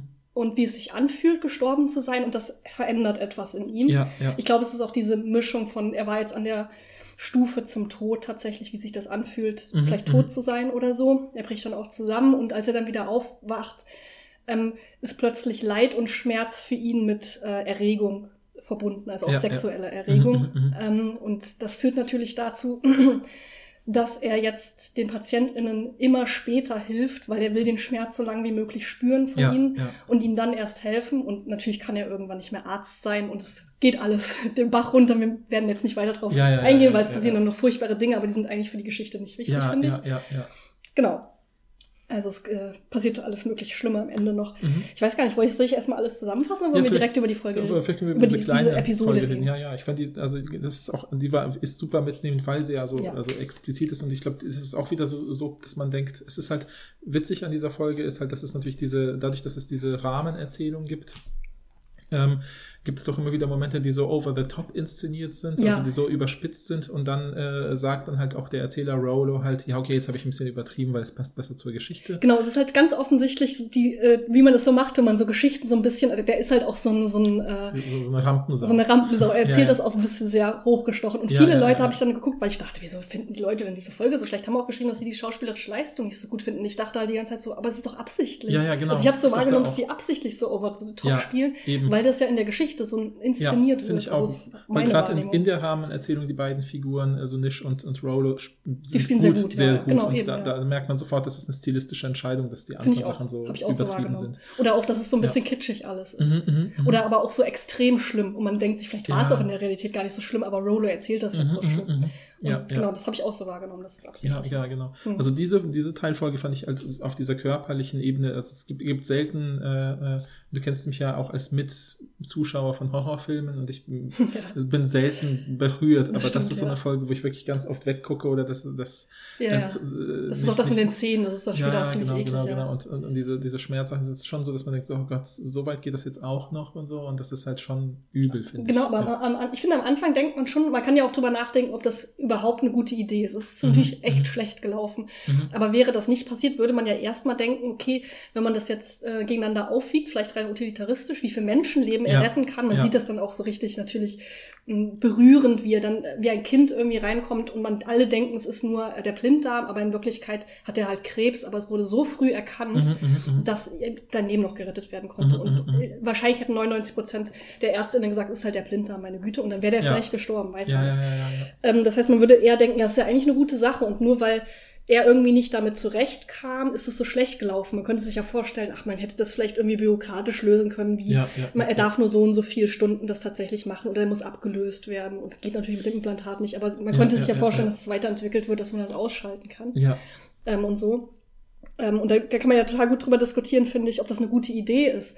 Und ich finde, dass, dass überhaupt diese ganze ähm, Folge durchzieht das so dieser Zugang zu Emotionen anderer Menschen. Mhm, Das ist ja so eine Sache, die man nie hat. ja, Und ja, durch ja, diese Geräte bekommt man das plötzlich. Und so diese Frage, ob das überhaupt jemals funktionieren würde oder ob das nicht eine, eine total schlechte Idee ist, wenn man plötzlich fühlt, was andere Menschen fühlen. Das finde ich ein total interessantes Gedankenexperiment. Ja, ja, genau, das finde ich auch. Ich finde, genau das ist wirklich einer der faszinierendsten Gedanken, weil wenn man sich vorstellt, auch auf so einer anderen Ebene einfach zu sagen, okay, ich habe jetzt dieses Gerät und ich fühle, wie eine andere Person sich fühlt, dann fühle ich ja zwei Sachen. Ja. Ich fühle ja, ich fühle, wie sich jemand fühlt. Ich fühle ja nicht nur, wie die Person sich fühlt alleine. Genau, und das gibt es ja in dieser eine Szene, wo er dann sagt, er kann plötzlich, äh, also er hat ja dann Sex äh, mit, Mhm. mit seiner Freundin und die hat das Haarnetz auf und dann kann er gleichzeitig einen männlichen und einen weiblichen Orgasmus spüren. Das wird ja so Mhm, richtig, ne, als ob das das Beste ist, was man jemals erleben kann. Ja, ja, ja, ja.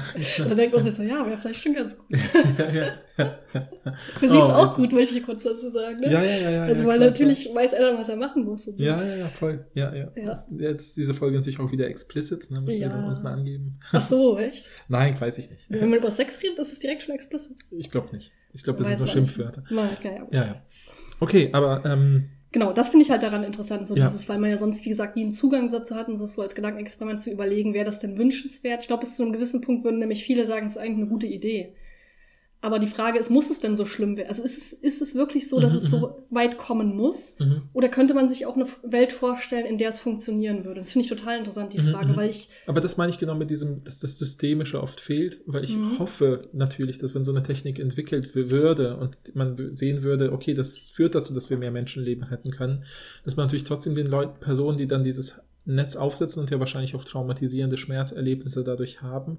Äh, nicht das Netz, sondern Das die, die das Implantat, ja, haben, ja. ja, genau. Mhm. Dass man denen dann sagt, okay, du kannst das nur einmal pro Woche machen oder nur in Ja. sehr schwierigen Fällen oder wo, Genau. wenn, wenn wir alle anderen diagnostischen Mittel ausgereizt haben. Weil was man bei diesem Arzt natürlich sieht, der ist natürlich auch so inszeniert, dass er so jemand ist, der sehr frustriert ist, wenn er eben nicht ein Leben retten kann. Und dadurch wird auch schon von Anfang an, selbst bevor er dieses Nahtoderlebnis hat und dann dadurch sich sein Verhältnis zu Schmerz ändert, Mhm. ist, hat er auch schon so was Suchthaftes, weil er natürlich das für jede Situation nutzt. Also Ja, und ich glaube, das ist auch schwer, weil du hast ja als Ärztin sowieso schon diese, dieses krasse Pflichtgefühl, ich muss Leben retten. ja, Und wenn du dann noch, wenn es noch einfacher in Anführungsstrichen Mhm, ist, ein Leben mhm. zu retten und aber eigentlich ein Prozess dahinter steht, wo du auswählst, wem setzt du das Haarnetz aus und wem nicht, Mhm, das ist ja mhm, mega sch schwierig, so kognitiv. Das müsste man eigentlich outsourcen, dass er das nicht macht. ja, ja, ja. Weil wenn du dir dann vorstellst, okay, dieser Junge, der, wo alle gesagt haben, das ist nur der Blinddarm, Mhm. da hättest du ja nie das Haarnetz aufgesetzt, Ja. das kein krasser Fall wäre. Aber wenn da schon rauskommt, den haben mich jetzt gerettet, dann hast du das Gefühl, muss ich nicht eigentlich bei jeder Person, Ja, ja, selbst wenn die nur mit dem ja, Schnupfen kommen, könnte es ja alles Mögliche Mhm, sein. mhm, mhm. Und ich glaube, diese krasse Verantwortung, das macht was mit Menschen natürlich. Ja, Wahrscheinlich würde es deshalb nicht funktionieren. Ja, und du müsstest voll. es irgendwie outsourcen, dass es wirklich so Regularien dafür gibt. ja, ja, ja. Und dann hast du wieder dieses Problem mit sterben dann nicht wieder Leute, die du eigentlich hättest retten müssen und du kommst nicht damit klar, dass es so ist, das. System, weißt du? Ja, ja, ja, voll, voll. Deshalb, auch da kann man sehr viel, viel drüber nachdenken, finde ich. Absolut, ja, ja. Und jetzt kommt äh, die zweite und das ist wirklich das Schlimmste, was ich je gesehen habe. Voll. Also ich gucke ja viel Horrorfilme, Leute, ihr wisst es. Und ich gucke auch viel so ein bisschen verstörende Horrorfilme. Mhm, mhm, mhm. Also nicht welche, die brutal sind, sondern die etwas mit dir im Kopf machen. Das ist auch die Folge. Ist ja, Ja, nicht brutal ja, oder ja, so. Es ist wirklich das, nicht, das, was es mit dir, das, was es in dir auslöst. Aber ich glaube, nichts hat jemals so viel in mir ausgelöst wie Mhm. diese, dieser Abschnitt dieser Folge. Ja, ja. Heute noch, als ich mir das jetzt für die Folge nochmal angucken Mhm. musste, ich habe es fast nicht geschafft. Ich verstehe Und ich voll. weiß nicht mal warum. Das ist voll witzig, weil ich habe auch, auch mit, mit äh, äh, äh, ne, wie gesagt, ich habe ja mit ein paar Leuten über die neue Staffel Black Mirror auch gesprochen und da haben einige auch gesagt so, boah, diese eine Folge mit dem Kuschelaffen. Ja, oh.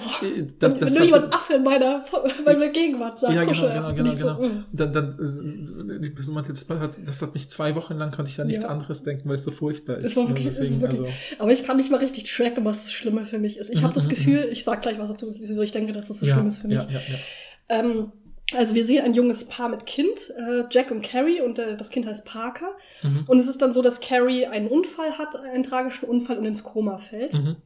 Und es scheint relativ klar zu sein, dass sie sich körperlich nicht davon erholen kann, Ja. dass ihr Bewusstsein aber noch da ist. Also das ist gar kein Problem. Also Mhm, sie, mhm, mhm. es gibt auch einen Zugang zu ihrem Bewusstsein. Es gibt so eine, das heißt Combox, also wahrscheinlich Communication Box. ja, ja, ja. Ähm, und man kann ihr Fragen stellen und sie kann sozusagen Ja und Nein Ja, denken ja, ja, und dann ja. kommt so ein grünes Licht für Ja und ein rotes Licht für Nein. Ja, ja. so Genau, man sieht da so eine Szene, wo sie halt quasi im Bett liegt und man, wie gesagt, das, das Kind ist dann nicht mehr ein Baby, äh, als sie den Unfall hat, sondern sie ist ja dann auch schon, sondern es ist ja dann schon ein bisschen, keine Ahnung, vielleicht sechs oder so, würde ich ja, so behaupten. Vorschule vielleicht, ja. Ja, genau. Und, ähm, und da kommt dann diese Technik erst auf und, äh, und dann hat sie einfach irgendwie so, so was hinterm Ohr oder so. Also jetzt nicht implantiert, sondern einfach nur wie so, wie wenn man so einen Kopfhörer aufsetzt oder Mhm. so. Und dann ist da eben ein Kabel, das führt zu einem Gerät und das leuchtet grün und rot. Und dann kommt zum Beispiel ihr Partner und sagt, oh, ich habe hier ein paar Raumduft, Spray Sprays, oder Sachen oder ja. so mitgebracht. Magst du das und das? Dann kommt das rote Licht, dann sagt er, magst du hier Zitrus? Dann kommt das grüne Licht, dann lässt er halt Zitrus stehen und so und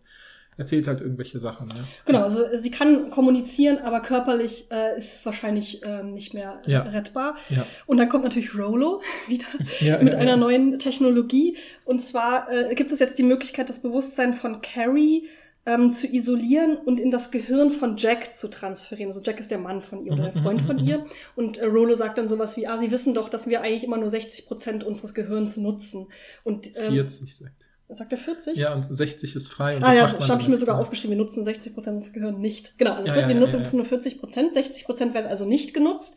Da können wir ja sozusagen Carrie einschleusen. Mhm. Das heißt, in Jacks Kopf wären dann zwei Bewusstsein, sein Mhm. eigenes Mhm. und das seiner Partnerin, Mhm, mhm. so dass sie dann sozusagen auch das fühlt und schmeckt und ähm, berührt, was er halt fühlt, schmeckt und berührt. also wenn er ein Apfel isst, dann schmeckt sie auch den Apfel und sie kann alles sehen, was er sieht. Also man, es wird so inszeniert, inszeniert, dass sie dann in so einem Sessel sitzt Mhm, mhm. und vor ihr ist so ein riesiger, wie so ein Fern, wie so eine Leinwand ja, und das als ob ist sie das. allein im Kino sitzen. Also ob sie allein im Kino sitzt und das ist eben das, was ihr Partner sieht, das Mhm, sieht sie mhm, auch. Aber wie gesagt, wenn ähm, der Sohn ihn umarmt, dann spürt sie auch die Umarmung Ja. des Sohnes. Also Ja. es ist nicht nur, sie sieht es nicht nur, sondern sie fühlt auch alles. Mhm, mhm. Was ich auch interessant finde. Also das Mhm, finde ich einen guten mhm, Move, mhm, dass mhm. sie nicht nur alles mitkriegt, sondern dass sie auch alles spürt. Ja. Weil das ist ja super wichtig. ja, voll, voll. Und das ist ja ähm, sozusagen der, also das hat- ging ja vorher nicht. Vorher hat sie ja auch schon alles, sie hat nichts gesehen, aber sie hat es zumindest mitgekriegt, aber Ja. sie spürt ja nicht, wenn Parker sie umarmt. Mhm, mhm. Glaube ich zumindest nicht. Ja, ja, ja. Ähm, genau, und äh, was natürlich dann passiert, da kommt wieder Nisch mit, wo ist denn das Aber? Und dann Ja, kommt ja. das erste Aber und es ist ein bisschen auch wie bei deiner Folge, dass es immer auch so Stationen gibt. Ja. Ein bisschen am Anfang ist sie eben in seinem Gehirn drinne, aber das Problem ist natürlich, sie machen das so gut in der Folge, dass sie sagen, für ihn ist das Problem, dass er keine Privatsphäre mehr hat, weil Ja, sie kriegt ja. ja. alles mit. Also Mhm, auch mhm. wenn er zum Beispiel die Nachbarin irgendwie heiß findet und auf den Arsch mhm. guckt oder so, oder wenn er aufs, auf dem Klo ist oder so. Ja, ja, ja. Und sie sagt dann immer, sie, sie kommentiert natürlich immer alles, weil sie so, das ja, oh, du hast deine Hände nicht gewaschen. ja, ja, genau. Und das Problem für sie ist natürlich, dass sie überhaupt keine Möglichkeit hat, aktiv zu sein. Und sie hat halt keinen Akteurinnenstatus. ja, Also für- außer zu sprechen. Sozusagen. sie kann sprechen, aber sie kann ja nicht, sie kann natürlich sagen, mach doch mal bitte das und das, aber er muss es ja immer für sie machen und er macht es ja, auch nicht immer natürlich. ja, ja. Und es funktioniert dann überhaupt nicht gut. Sie streiten sich ständig und dann kommt Rolo halt und sagt, naja, es gibt ja auch noch die Pause-Option. Mhm, Das mhm. kann ich Ihnen jetzt noch upgraden, Mhm, sodass ähm, Jack eben Carrie auch immer auf Pause stellen kann, Mhm. sodass er dann wieder alleine ist in seinem Gehirn sozusagen und Ja, ganz normal ja, ja. alles machen kann und sie dann wieder dazuschalten kann. Mhm. Das Problem ist halt, dass er das dann ziemlich krass außen, also nicht ausnutzt, ein bisschen, das hört sich so an, als ob er der Egoistische wäre. Es ist einfach auch eine furchtbare Situation. Ja, ja. ja, ja. Ähm, aber er lässt sie dann länger mal auch auf Pause, weil er dann irgendwann auch die Nachbarin kennenlernt und da gibt's dann auch eine Beziehung zwischen Mhm, denen mhm. und sie, ach, es ist auch so, sie ist ein bisschen blöd inszeniert. Ja, finde ich Also es ist ein Ja, ja. nicht so cooles Frauenbild, auch was in dieser Mhm, Folge, ähm, total. was- also zumindest in der, in Aber der es- vielleicht ist auch Rolos Erzählung. ja, stimmt, stimmt. Aber das muss man immer ein bisschen, diesen Aufwand muss man betreiben, weil sie wird dann so ein bisschen als die neue Freundin, die einfach will, ey, kannst du sie nicht aus deinem Gehirn löschen? Und dann sagt er immer, das kann ich doch ihr Carrie nicht antun. Also es gibt immer die Möglichkeit, sie rauszulöschen, dann ist sie eben tot. Oder weg. Und, äh, Ja, ich glaube nicht. Ach genau, es gibt eine wichtige, wichtige Stelle, haben wir ganz vergessen zu sagen, weil als er dann fragt, was passiert mit dem Körper sozusagen, wenn äh, das Bewusstsein in meinen Kopf geklont wird sozusagen oder kopiert Mhm. wird, dann sagt halt Rolo, ja, der, der wird halt für Organspende Ja, dann benutzt genau. und, äh, und dann ist sie nicht mehr da sozusagen. Also ich habe das schon so verstanden, dass Löschen bedeutet, dass sie auch komplett tot ist. Weil Ja, es gibt ja dann später erst die Option, dass man es noch auslagern kann. Das stimmt, Also Löschen stimmt, ist stimmt, schon eine Möglichkeit, aber dann wäre sie tot und dann Stimmt, sagt halt okay. äh, Mhm. Jack, das kann ich Carrie nicht antun, weil es geht ja primär darum, dass sie auch sieht, wie der Sohn aufwächst. Das Ja. ist eben das Primäre. Also sie, Carrie hat auch nicht, glaube ich, nicht ein Problem damit, dass er eine neue Beziehung hat. Sie Mhm, will einfach mhm, nur an dem ähm, Leben ihres Sohnes teilhaben. Ja, ja, ja, ja. Ähm, genau, deshalb will er nicht löschen. Und dann gibt es die dritte Möglichkeit, die Rolo dann präsentiert. Das ist eine ganz neue Technologie. Man kann, das ist jetzt so schlimm. Man kann das Bewusstsein von Carrie in ein Kuscheltier transferieren. Das ist so ein Mhm. Affe, der sehr niedlich auch aussieht. Das ist doch das Mhm. Schlimme an dieser Ja, Folge, dass voll. dieser Affe so niedlich aussieht. Ja. Und dann ist ich das will nur bewusst. dazu sagen, eines meiner ältesten Kuscheltiere ist so ein Affe, der Mhm. äh, sitzt auch über meinem Bett, weil den habe ich quasi äh, bis heute, weil ich als Kind total fasziniert war von Affen. Und deswegen ist es für mich nochmal befriedigend, Ja, weil ich immer an diesen. Affen denken muss. Und dann ist das Bewusstsein von Carrie jetzt in diesem Kuscheltier Affen und sie spürt auch alles, was mit dem Affen passiert. Also wenn Mhm. Parker, der Sohn, den Affen umarmt, dann spürt sie die Umarmung. Ja, ja, ja. Und sie kann aber nur über zwei Optionen mit der Außenwelt kommunizieren, nämlich Ja und Nein. Mhm, Und wenn sie sagt Ja, dann sagt der Affe, der ist halt so ein, wie so ein sprechendes Tier, der aber nur Mhm. zwei Sachen sagen kann, nämlich Monkey loves you. Also der Affe liebt dich. oder- Ja, oder? das heißt eben Ja. Mhm. Und Nein bedeutet Monkey needs a hug. Ja, also, der, Affe braucht eine Umarmung. Und das ist wirklich das Herzzerreißendste, was ich in meinem Leben jemals gesehen habe, wie der Affe Monkey needs a hug sagt. Ja. Und dann guckt er auch immer so traurig. ja, ja, Und ich habe ja. für mich psychoanalytisch herausgearbeitet, das ist mein großes Problem. Ich stehe nicht auf Psychoanalyse, das Ja, war echt ja. das ein bisschen witzig. Ich glaube, ich habe so eine tiefgehende kindliche Angst, dass ich meine, also als Kind, dass ich meine Kuscheltiere vernachlässige. Mhm, mhm. Oder dass mein Kuscheltier aus Versehen aus dem Bett fällt nachts, dass ich mich dann entschuldigen muss. Ja, ja, Oder wenn ich ja. meinem, als Kind, wenn ich meinem Kuscheltier äh, A einen Kuss gegeben habe, dann müssen alle anderen Kuscheltiere auch einen Kuss bekommen, weil die sonst traurig sind. Ja, ja, ja, Und das kam plötzlich wieder hoch. Ich habe da 30, ja, gut, 25 Jahre nicht mehr drüber nachgedacht. Ja. Aber als diese Szene kam, habe ich plötzlich ganz schlimmes Gefühl in meinem Bauch bekommen und dachte so, oh mein Gott, die Kuscheltier. Angst. Wirklich. Ja, ja, das kam plötzlich bei mir raus. Ich, ich finde es gut, dass du das Oh ansprichst, weil ich wusste nicht, ob ich das ansprechen wollte, aber ich wollte auch sagen, ich, man kennt das doch, dass man irgendwie, ich habe das sogar auch gelernt, dass ähm, ähm, Kinder tatsächlich eine krasse Bindung zu Kuscheltieren Cool. aufbauen können und das dann, dann halt entweder sich so verbraucht aus, oh Gott, Rebecca hat es richtig mitgenommen aus. Weil ich gleich noch über eine Sache reden muss, Ach so, ja, ja. die ganz schlimm war. Stimmt, und dann, äh, genau, und dann habe ich immer das Gefühl, äh, ähm, das, das, ich könnte das auch total reinprojizieren, dass ich halt denke, so, ja, stimmt, man hat ja diese Tiere und die sind ja irgendwie auch lieb zu einem und immer für einen da. Dann sagt er noch Monkey hug. Ich Ja, kann genau. das nicht. Ja, ja, ja. ja.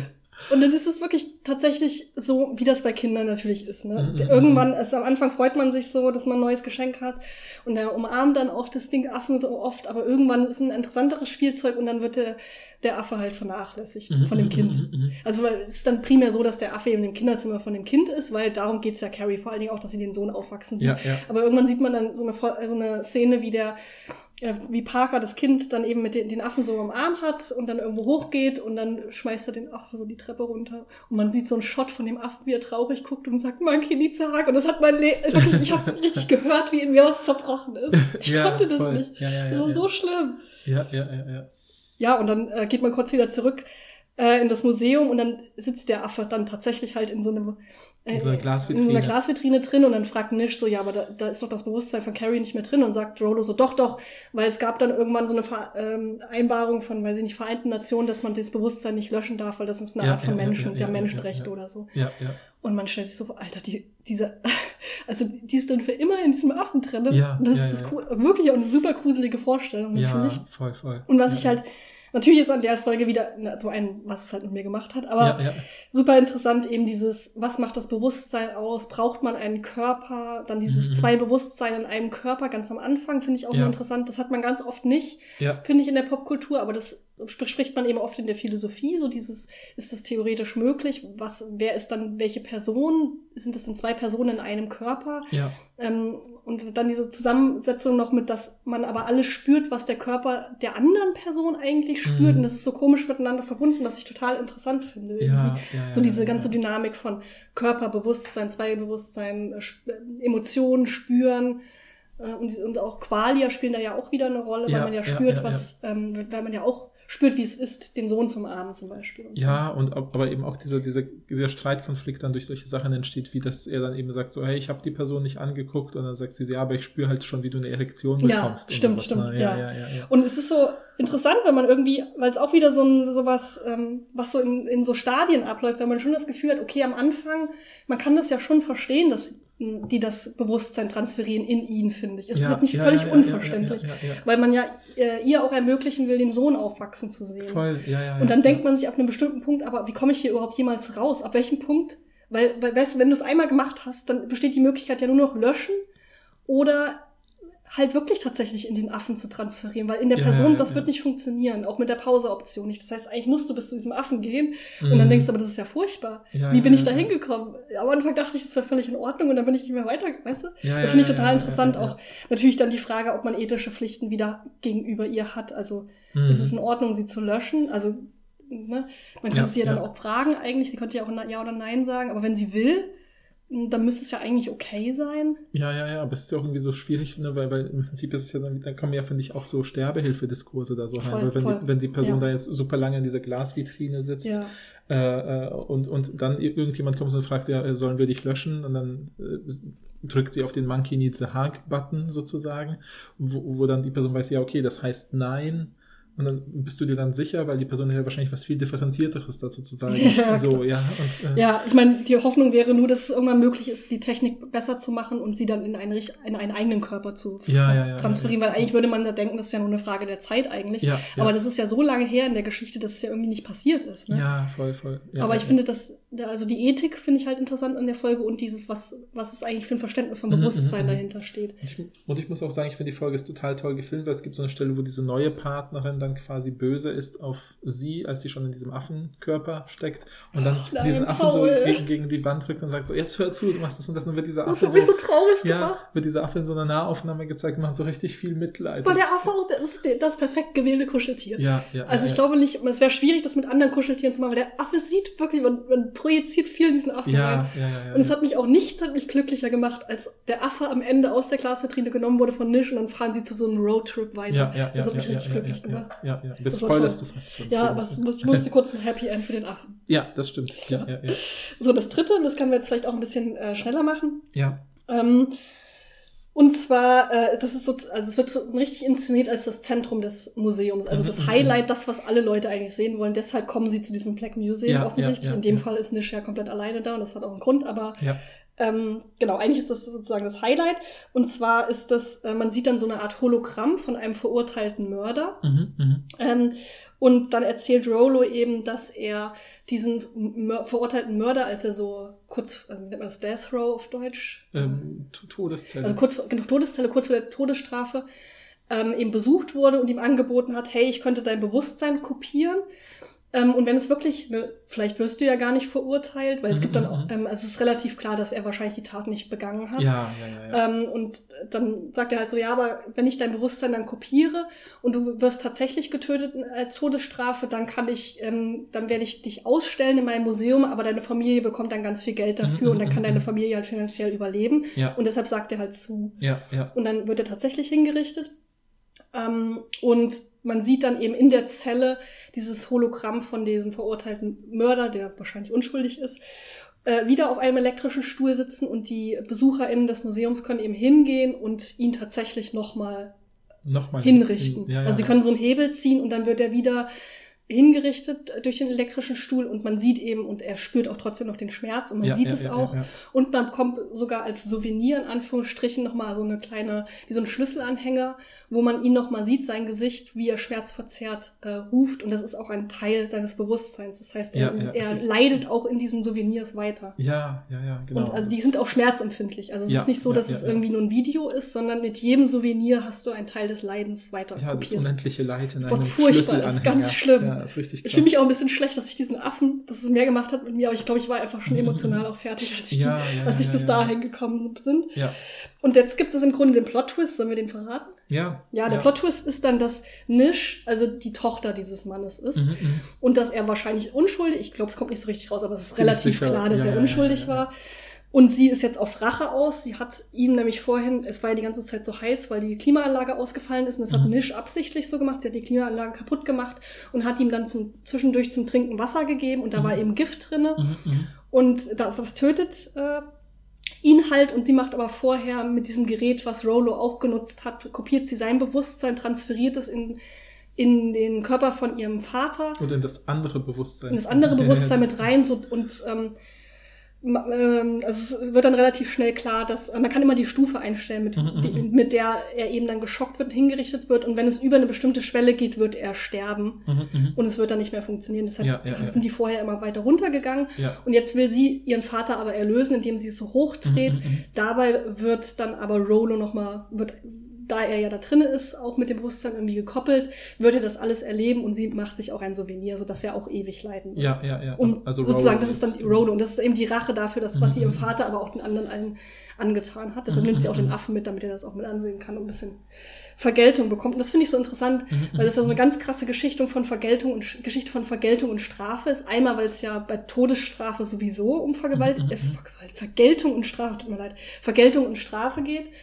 Ähm, aber was ich so interessant finde, ist, was es, glaube ich, mit den ZuschauerInnen macht, weil ich könnte mir vorstellen, Mhm. dass viele Leute das gut finden, was sie tut. Mhm, mhm, mhm. Also, dass sie ihn am Ende ihr, ihm genau das gibt, was er auch anderen Leuten angetan hat. Ähm, und ich glaube, viele finden das irgendwie, finden, das ist ein Happy End. Und das finde ich halt interessant, weil was sagt das eigentlich aus Mhm, über unser. Bild auf Strafe und Gerechtigkeit, wenn Leute das in Ordnung finden? Ja, ja, voll. Ja, ja. Das finde ich an, interessant an dieser Episode. Total. Und also ja. da spielt auch noch ganz viel so mit Rassismus und so eine Rolle, da bin ich jetzt nicht drauf eingegangen. ja, ja, Ähm, stimmt. aber weil dann natürlich bestimmte Leute haben sich das dann angeschaut. Ach so, weil er auch ähm, Person of Color ist, sollte man vielleicht Ja, sagen, dieser ja, ja, äh, verurteilte Mörder. Ja, ja, ja. Und da gehen dann vor allen Dingen ab einem gewissen Punkt eben ja Nazis rein und wollen halt sehen, wie er leidet. ja, ja, genau, genau. genau.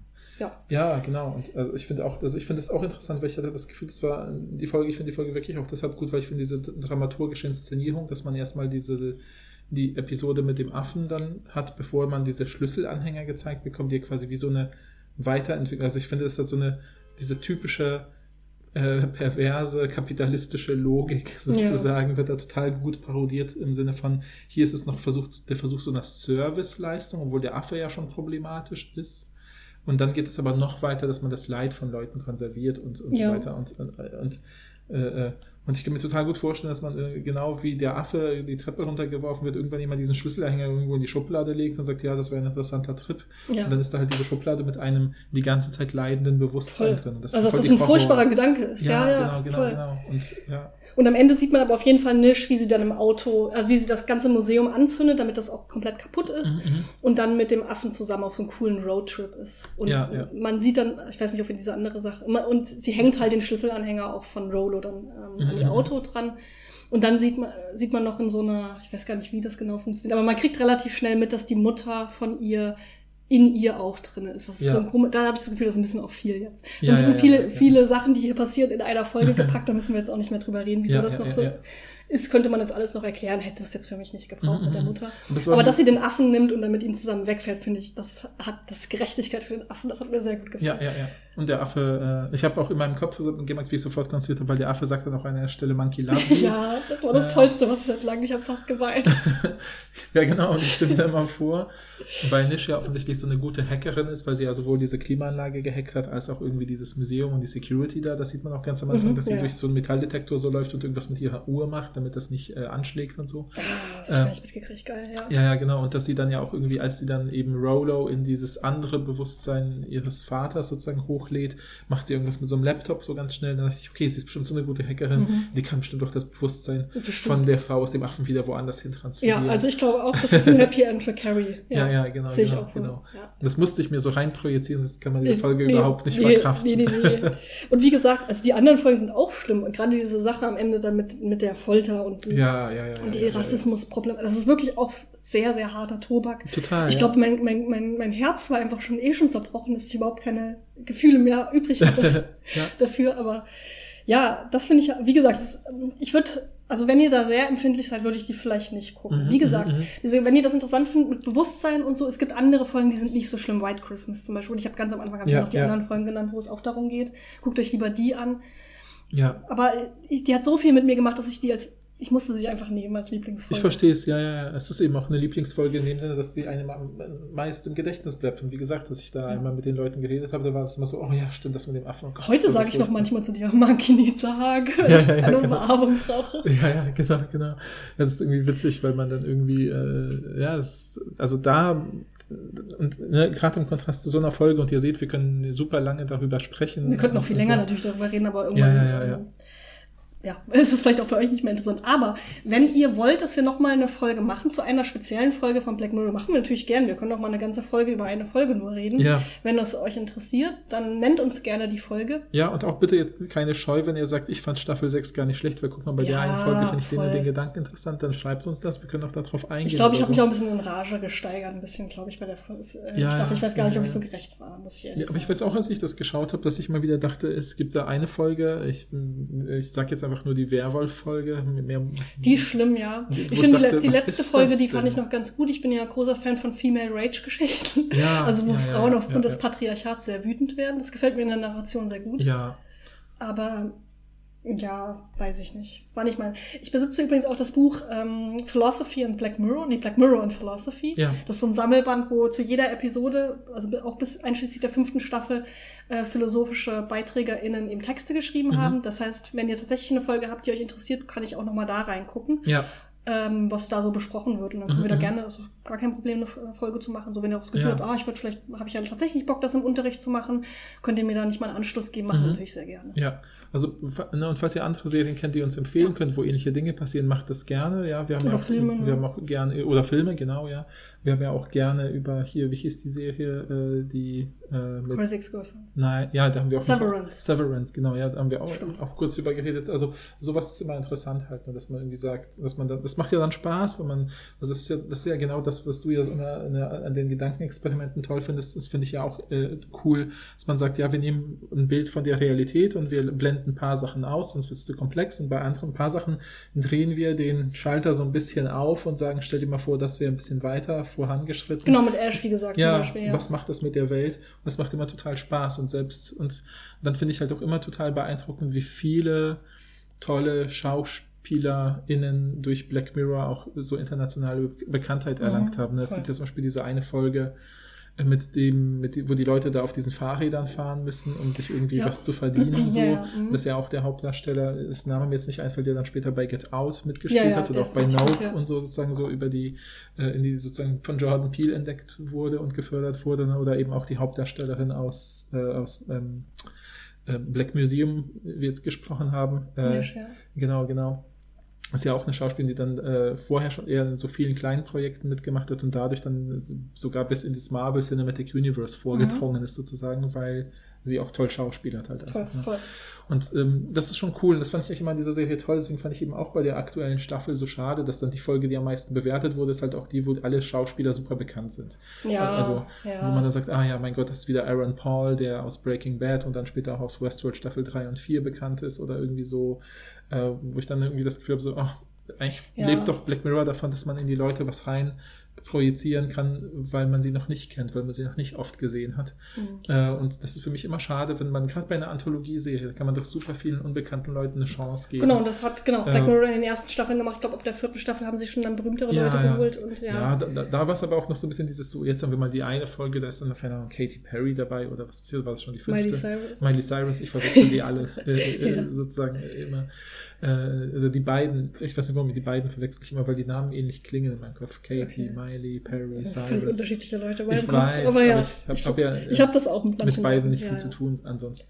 Genau, und äh, da ging es dann auch noch, wenn man sagt, ja, okay, wir haben jetzt eine, wo mal ein paar berühmtere Leute ja. mitmachen und so. In dem Fall hat es sogar Sinn gemacht. Ja, genau. Tatsächlich genau. sogar bei der Miley Cyrus Folge. Ja, ja, genau, genau, Ich weiß absolut, was du meinst. Aber schreibt uns doch gerne mal, was ist eure Lieblingsfolge von Black Mirror? Ja. Und vielleicht kurz, was ihr interessant findet daran. Also könnt ihr gerne bei Instagram unter dem Beitrag schreiben oder bei YouTube mhm. oder uns per Mail, wenn ihr möchtet. Und wenn ihr noch weitere Tipps habt für Popkultur, aber auch für andere Themen, dann meldet euch doch gerne. Freuen wir uns wirklich immer sehr. Ja, genau. Also vielen Dank euch fürs Zuhören und habt eine schöne Zeit. Bis zum nächsten Mal. Tschüss.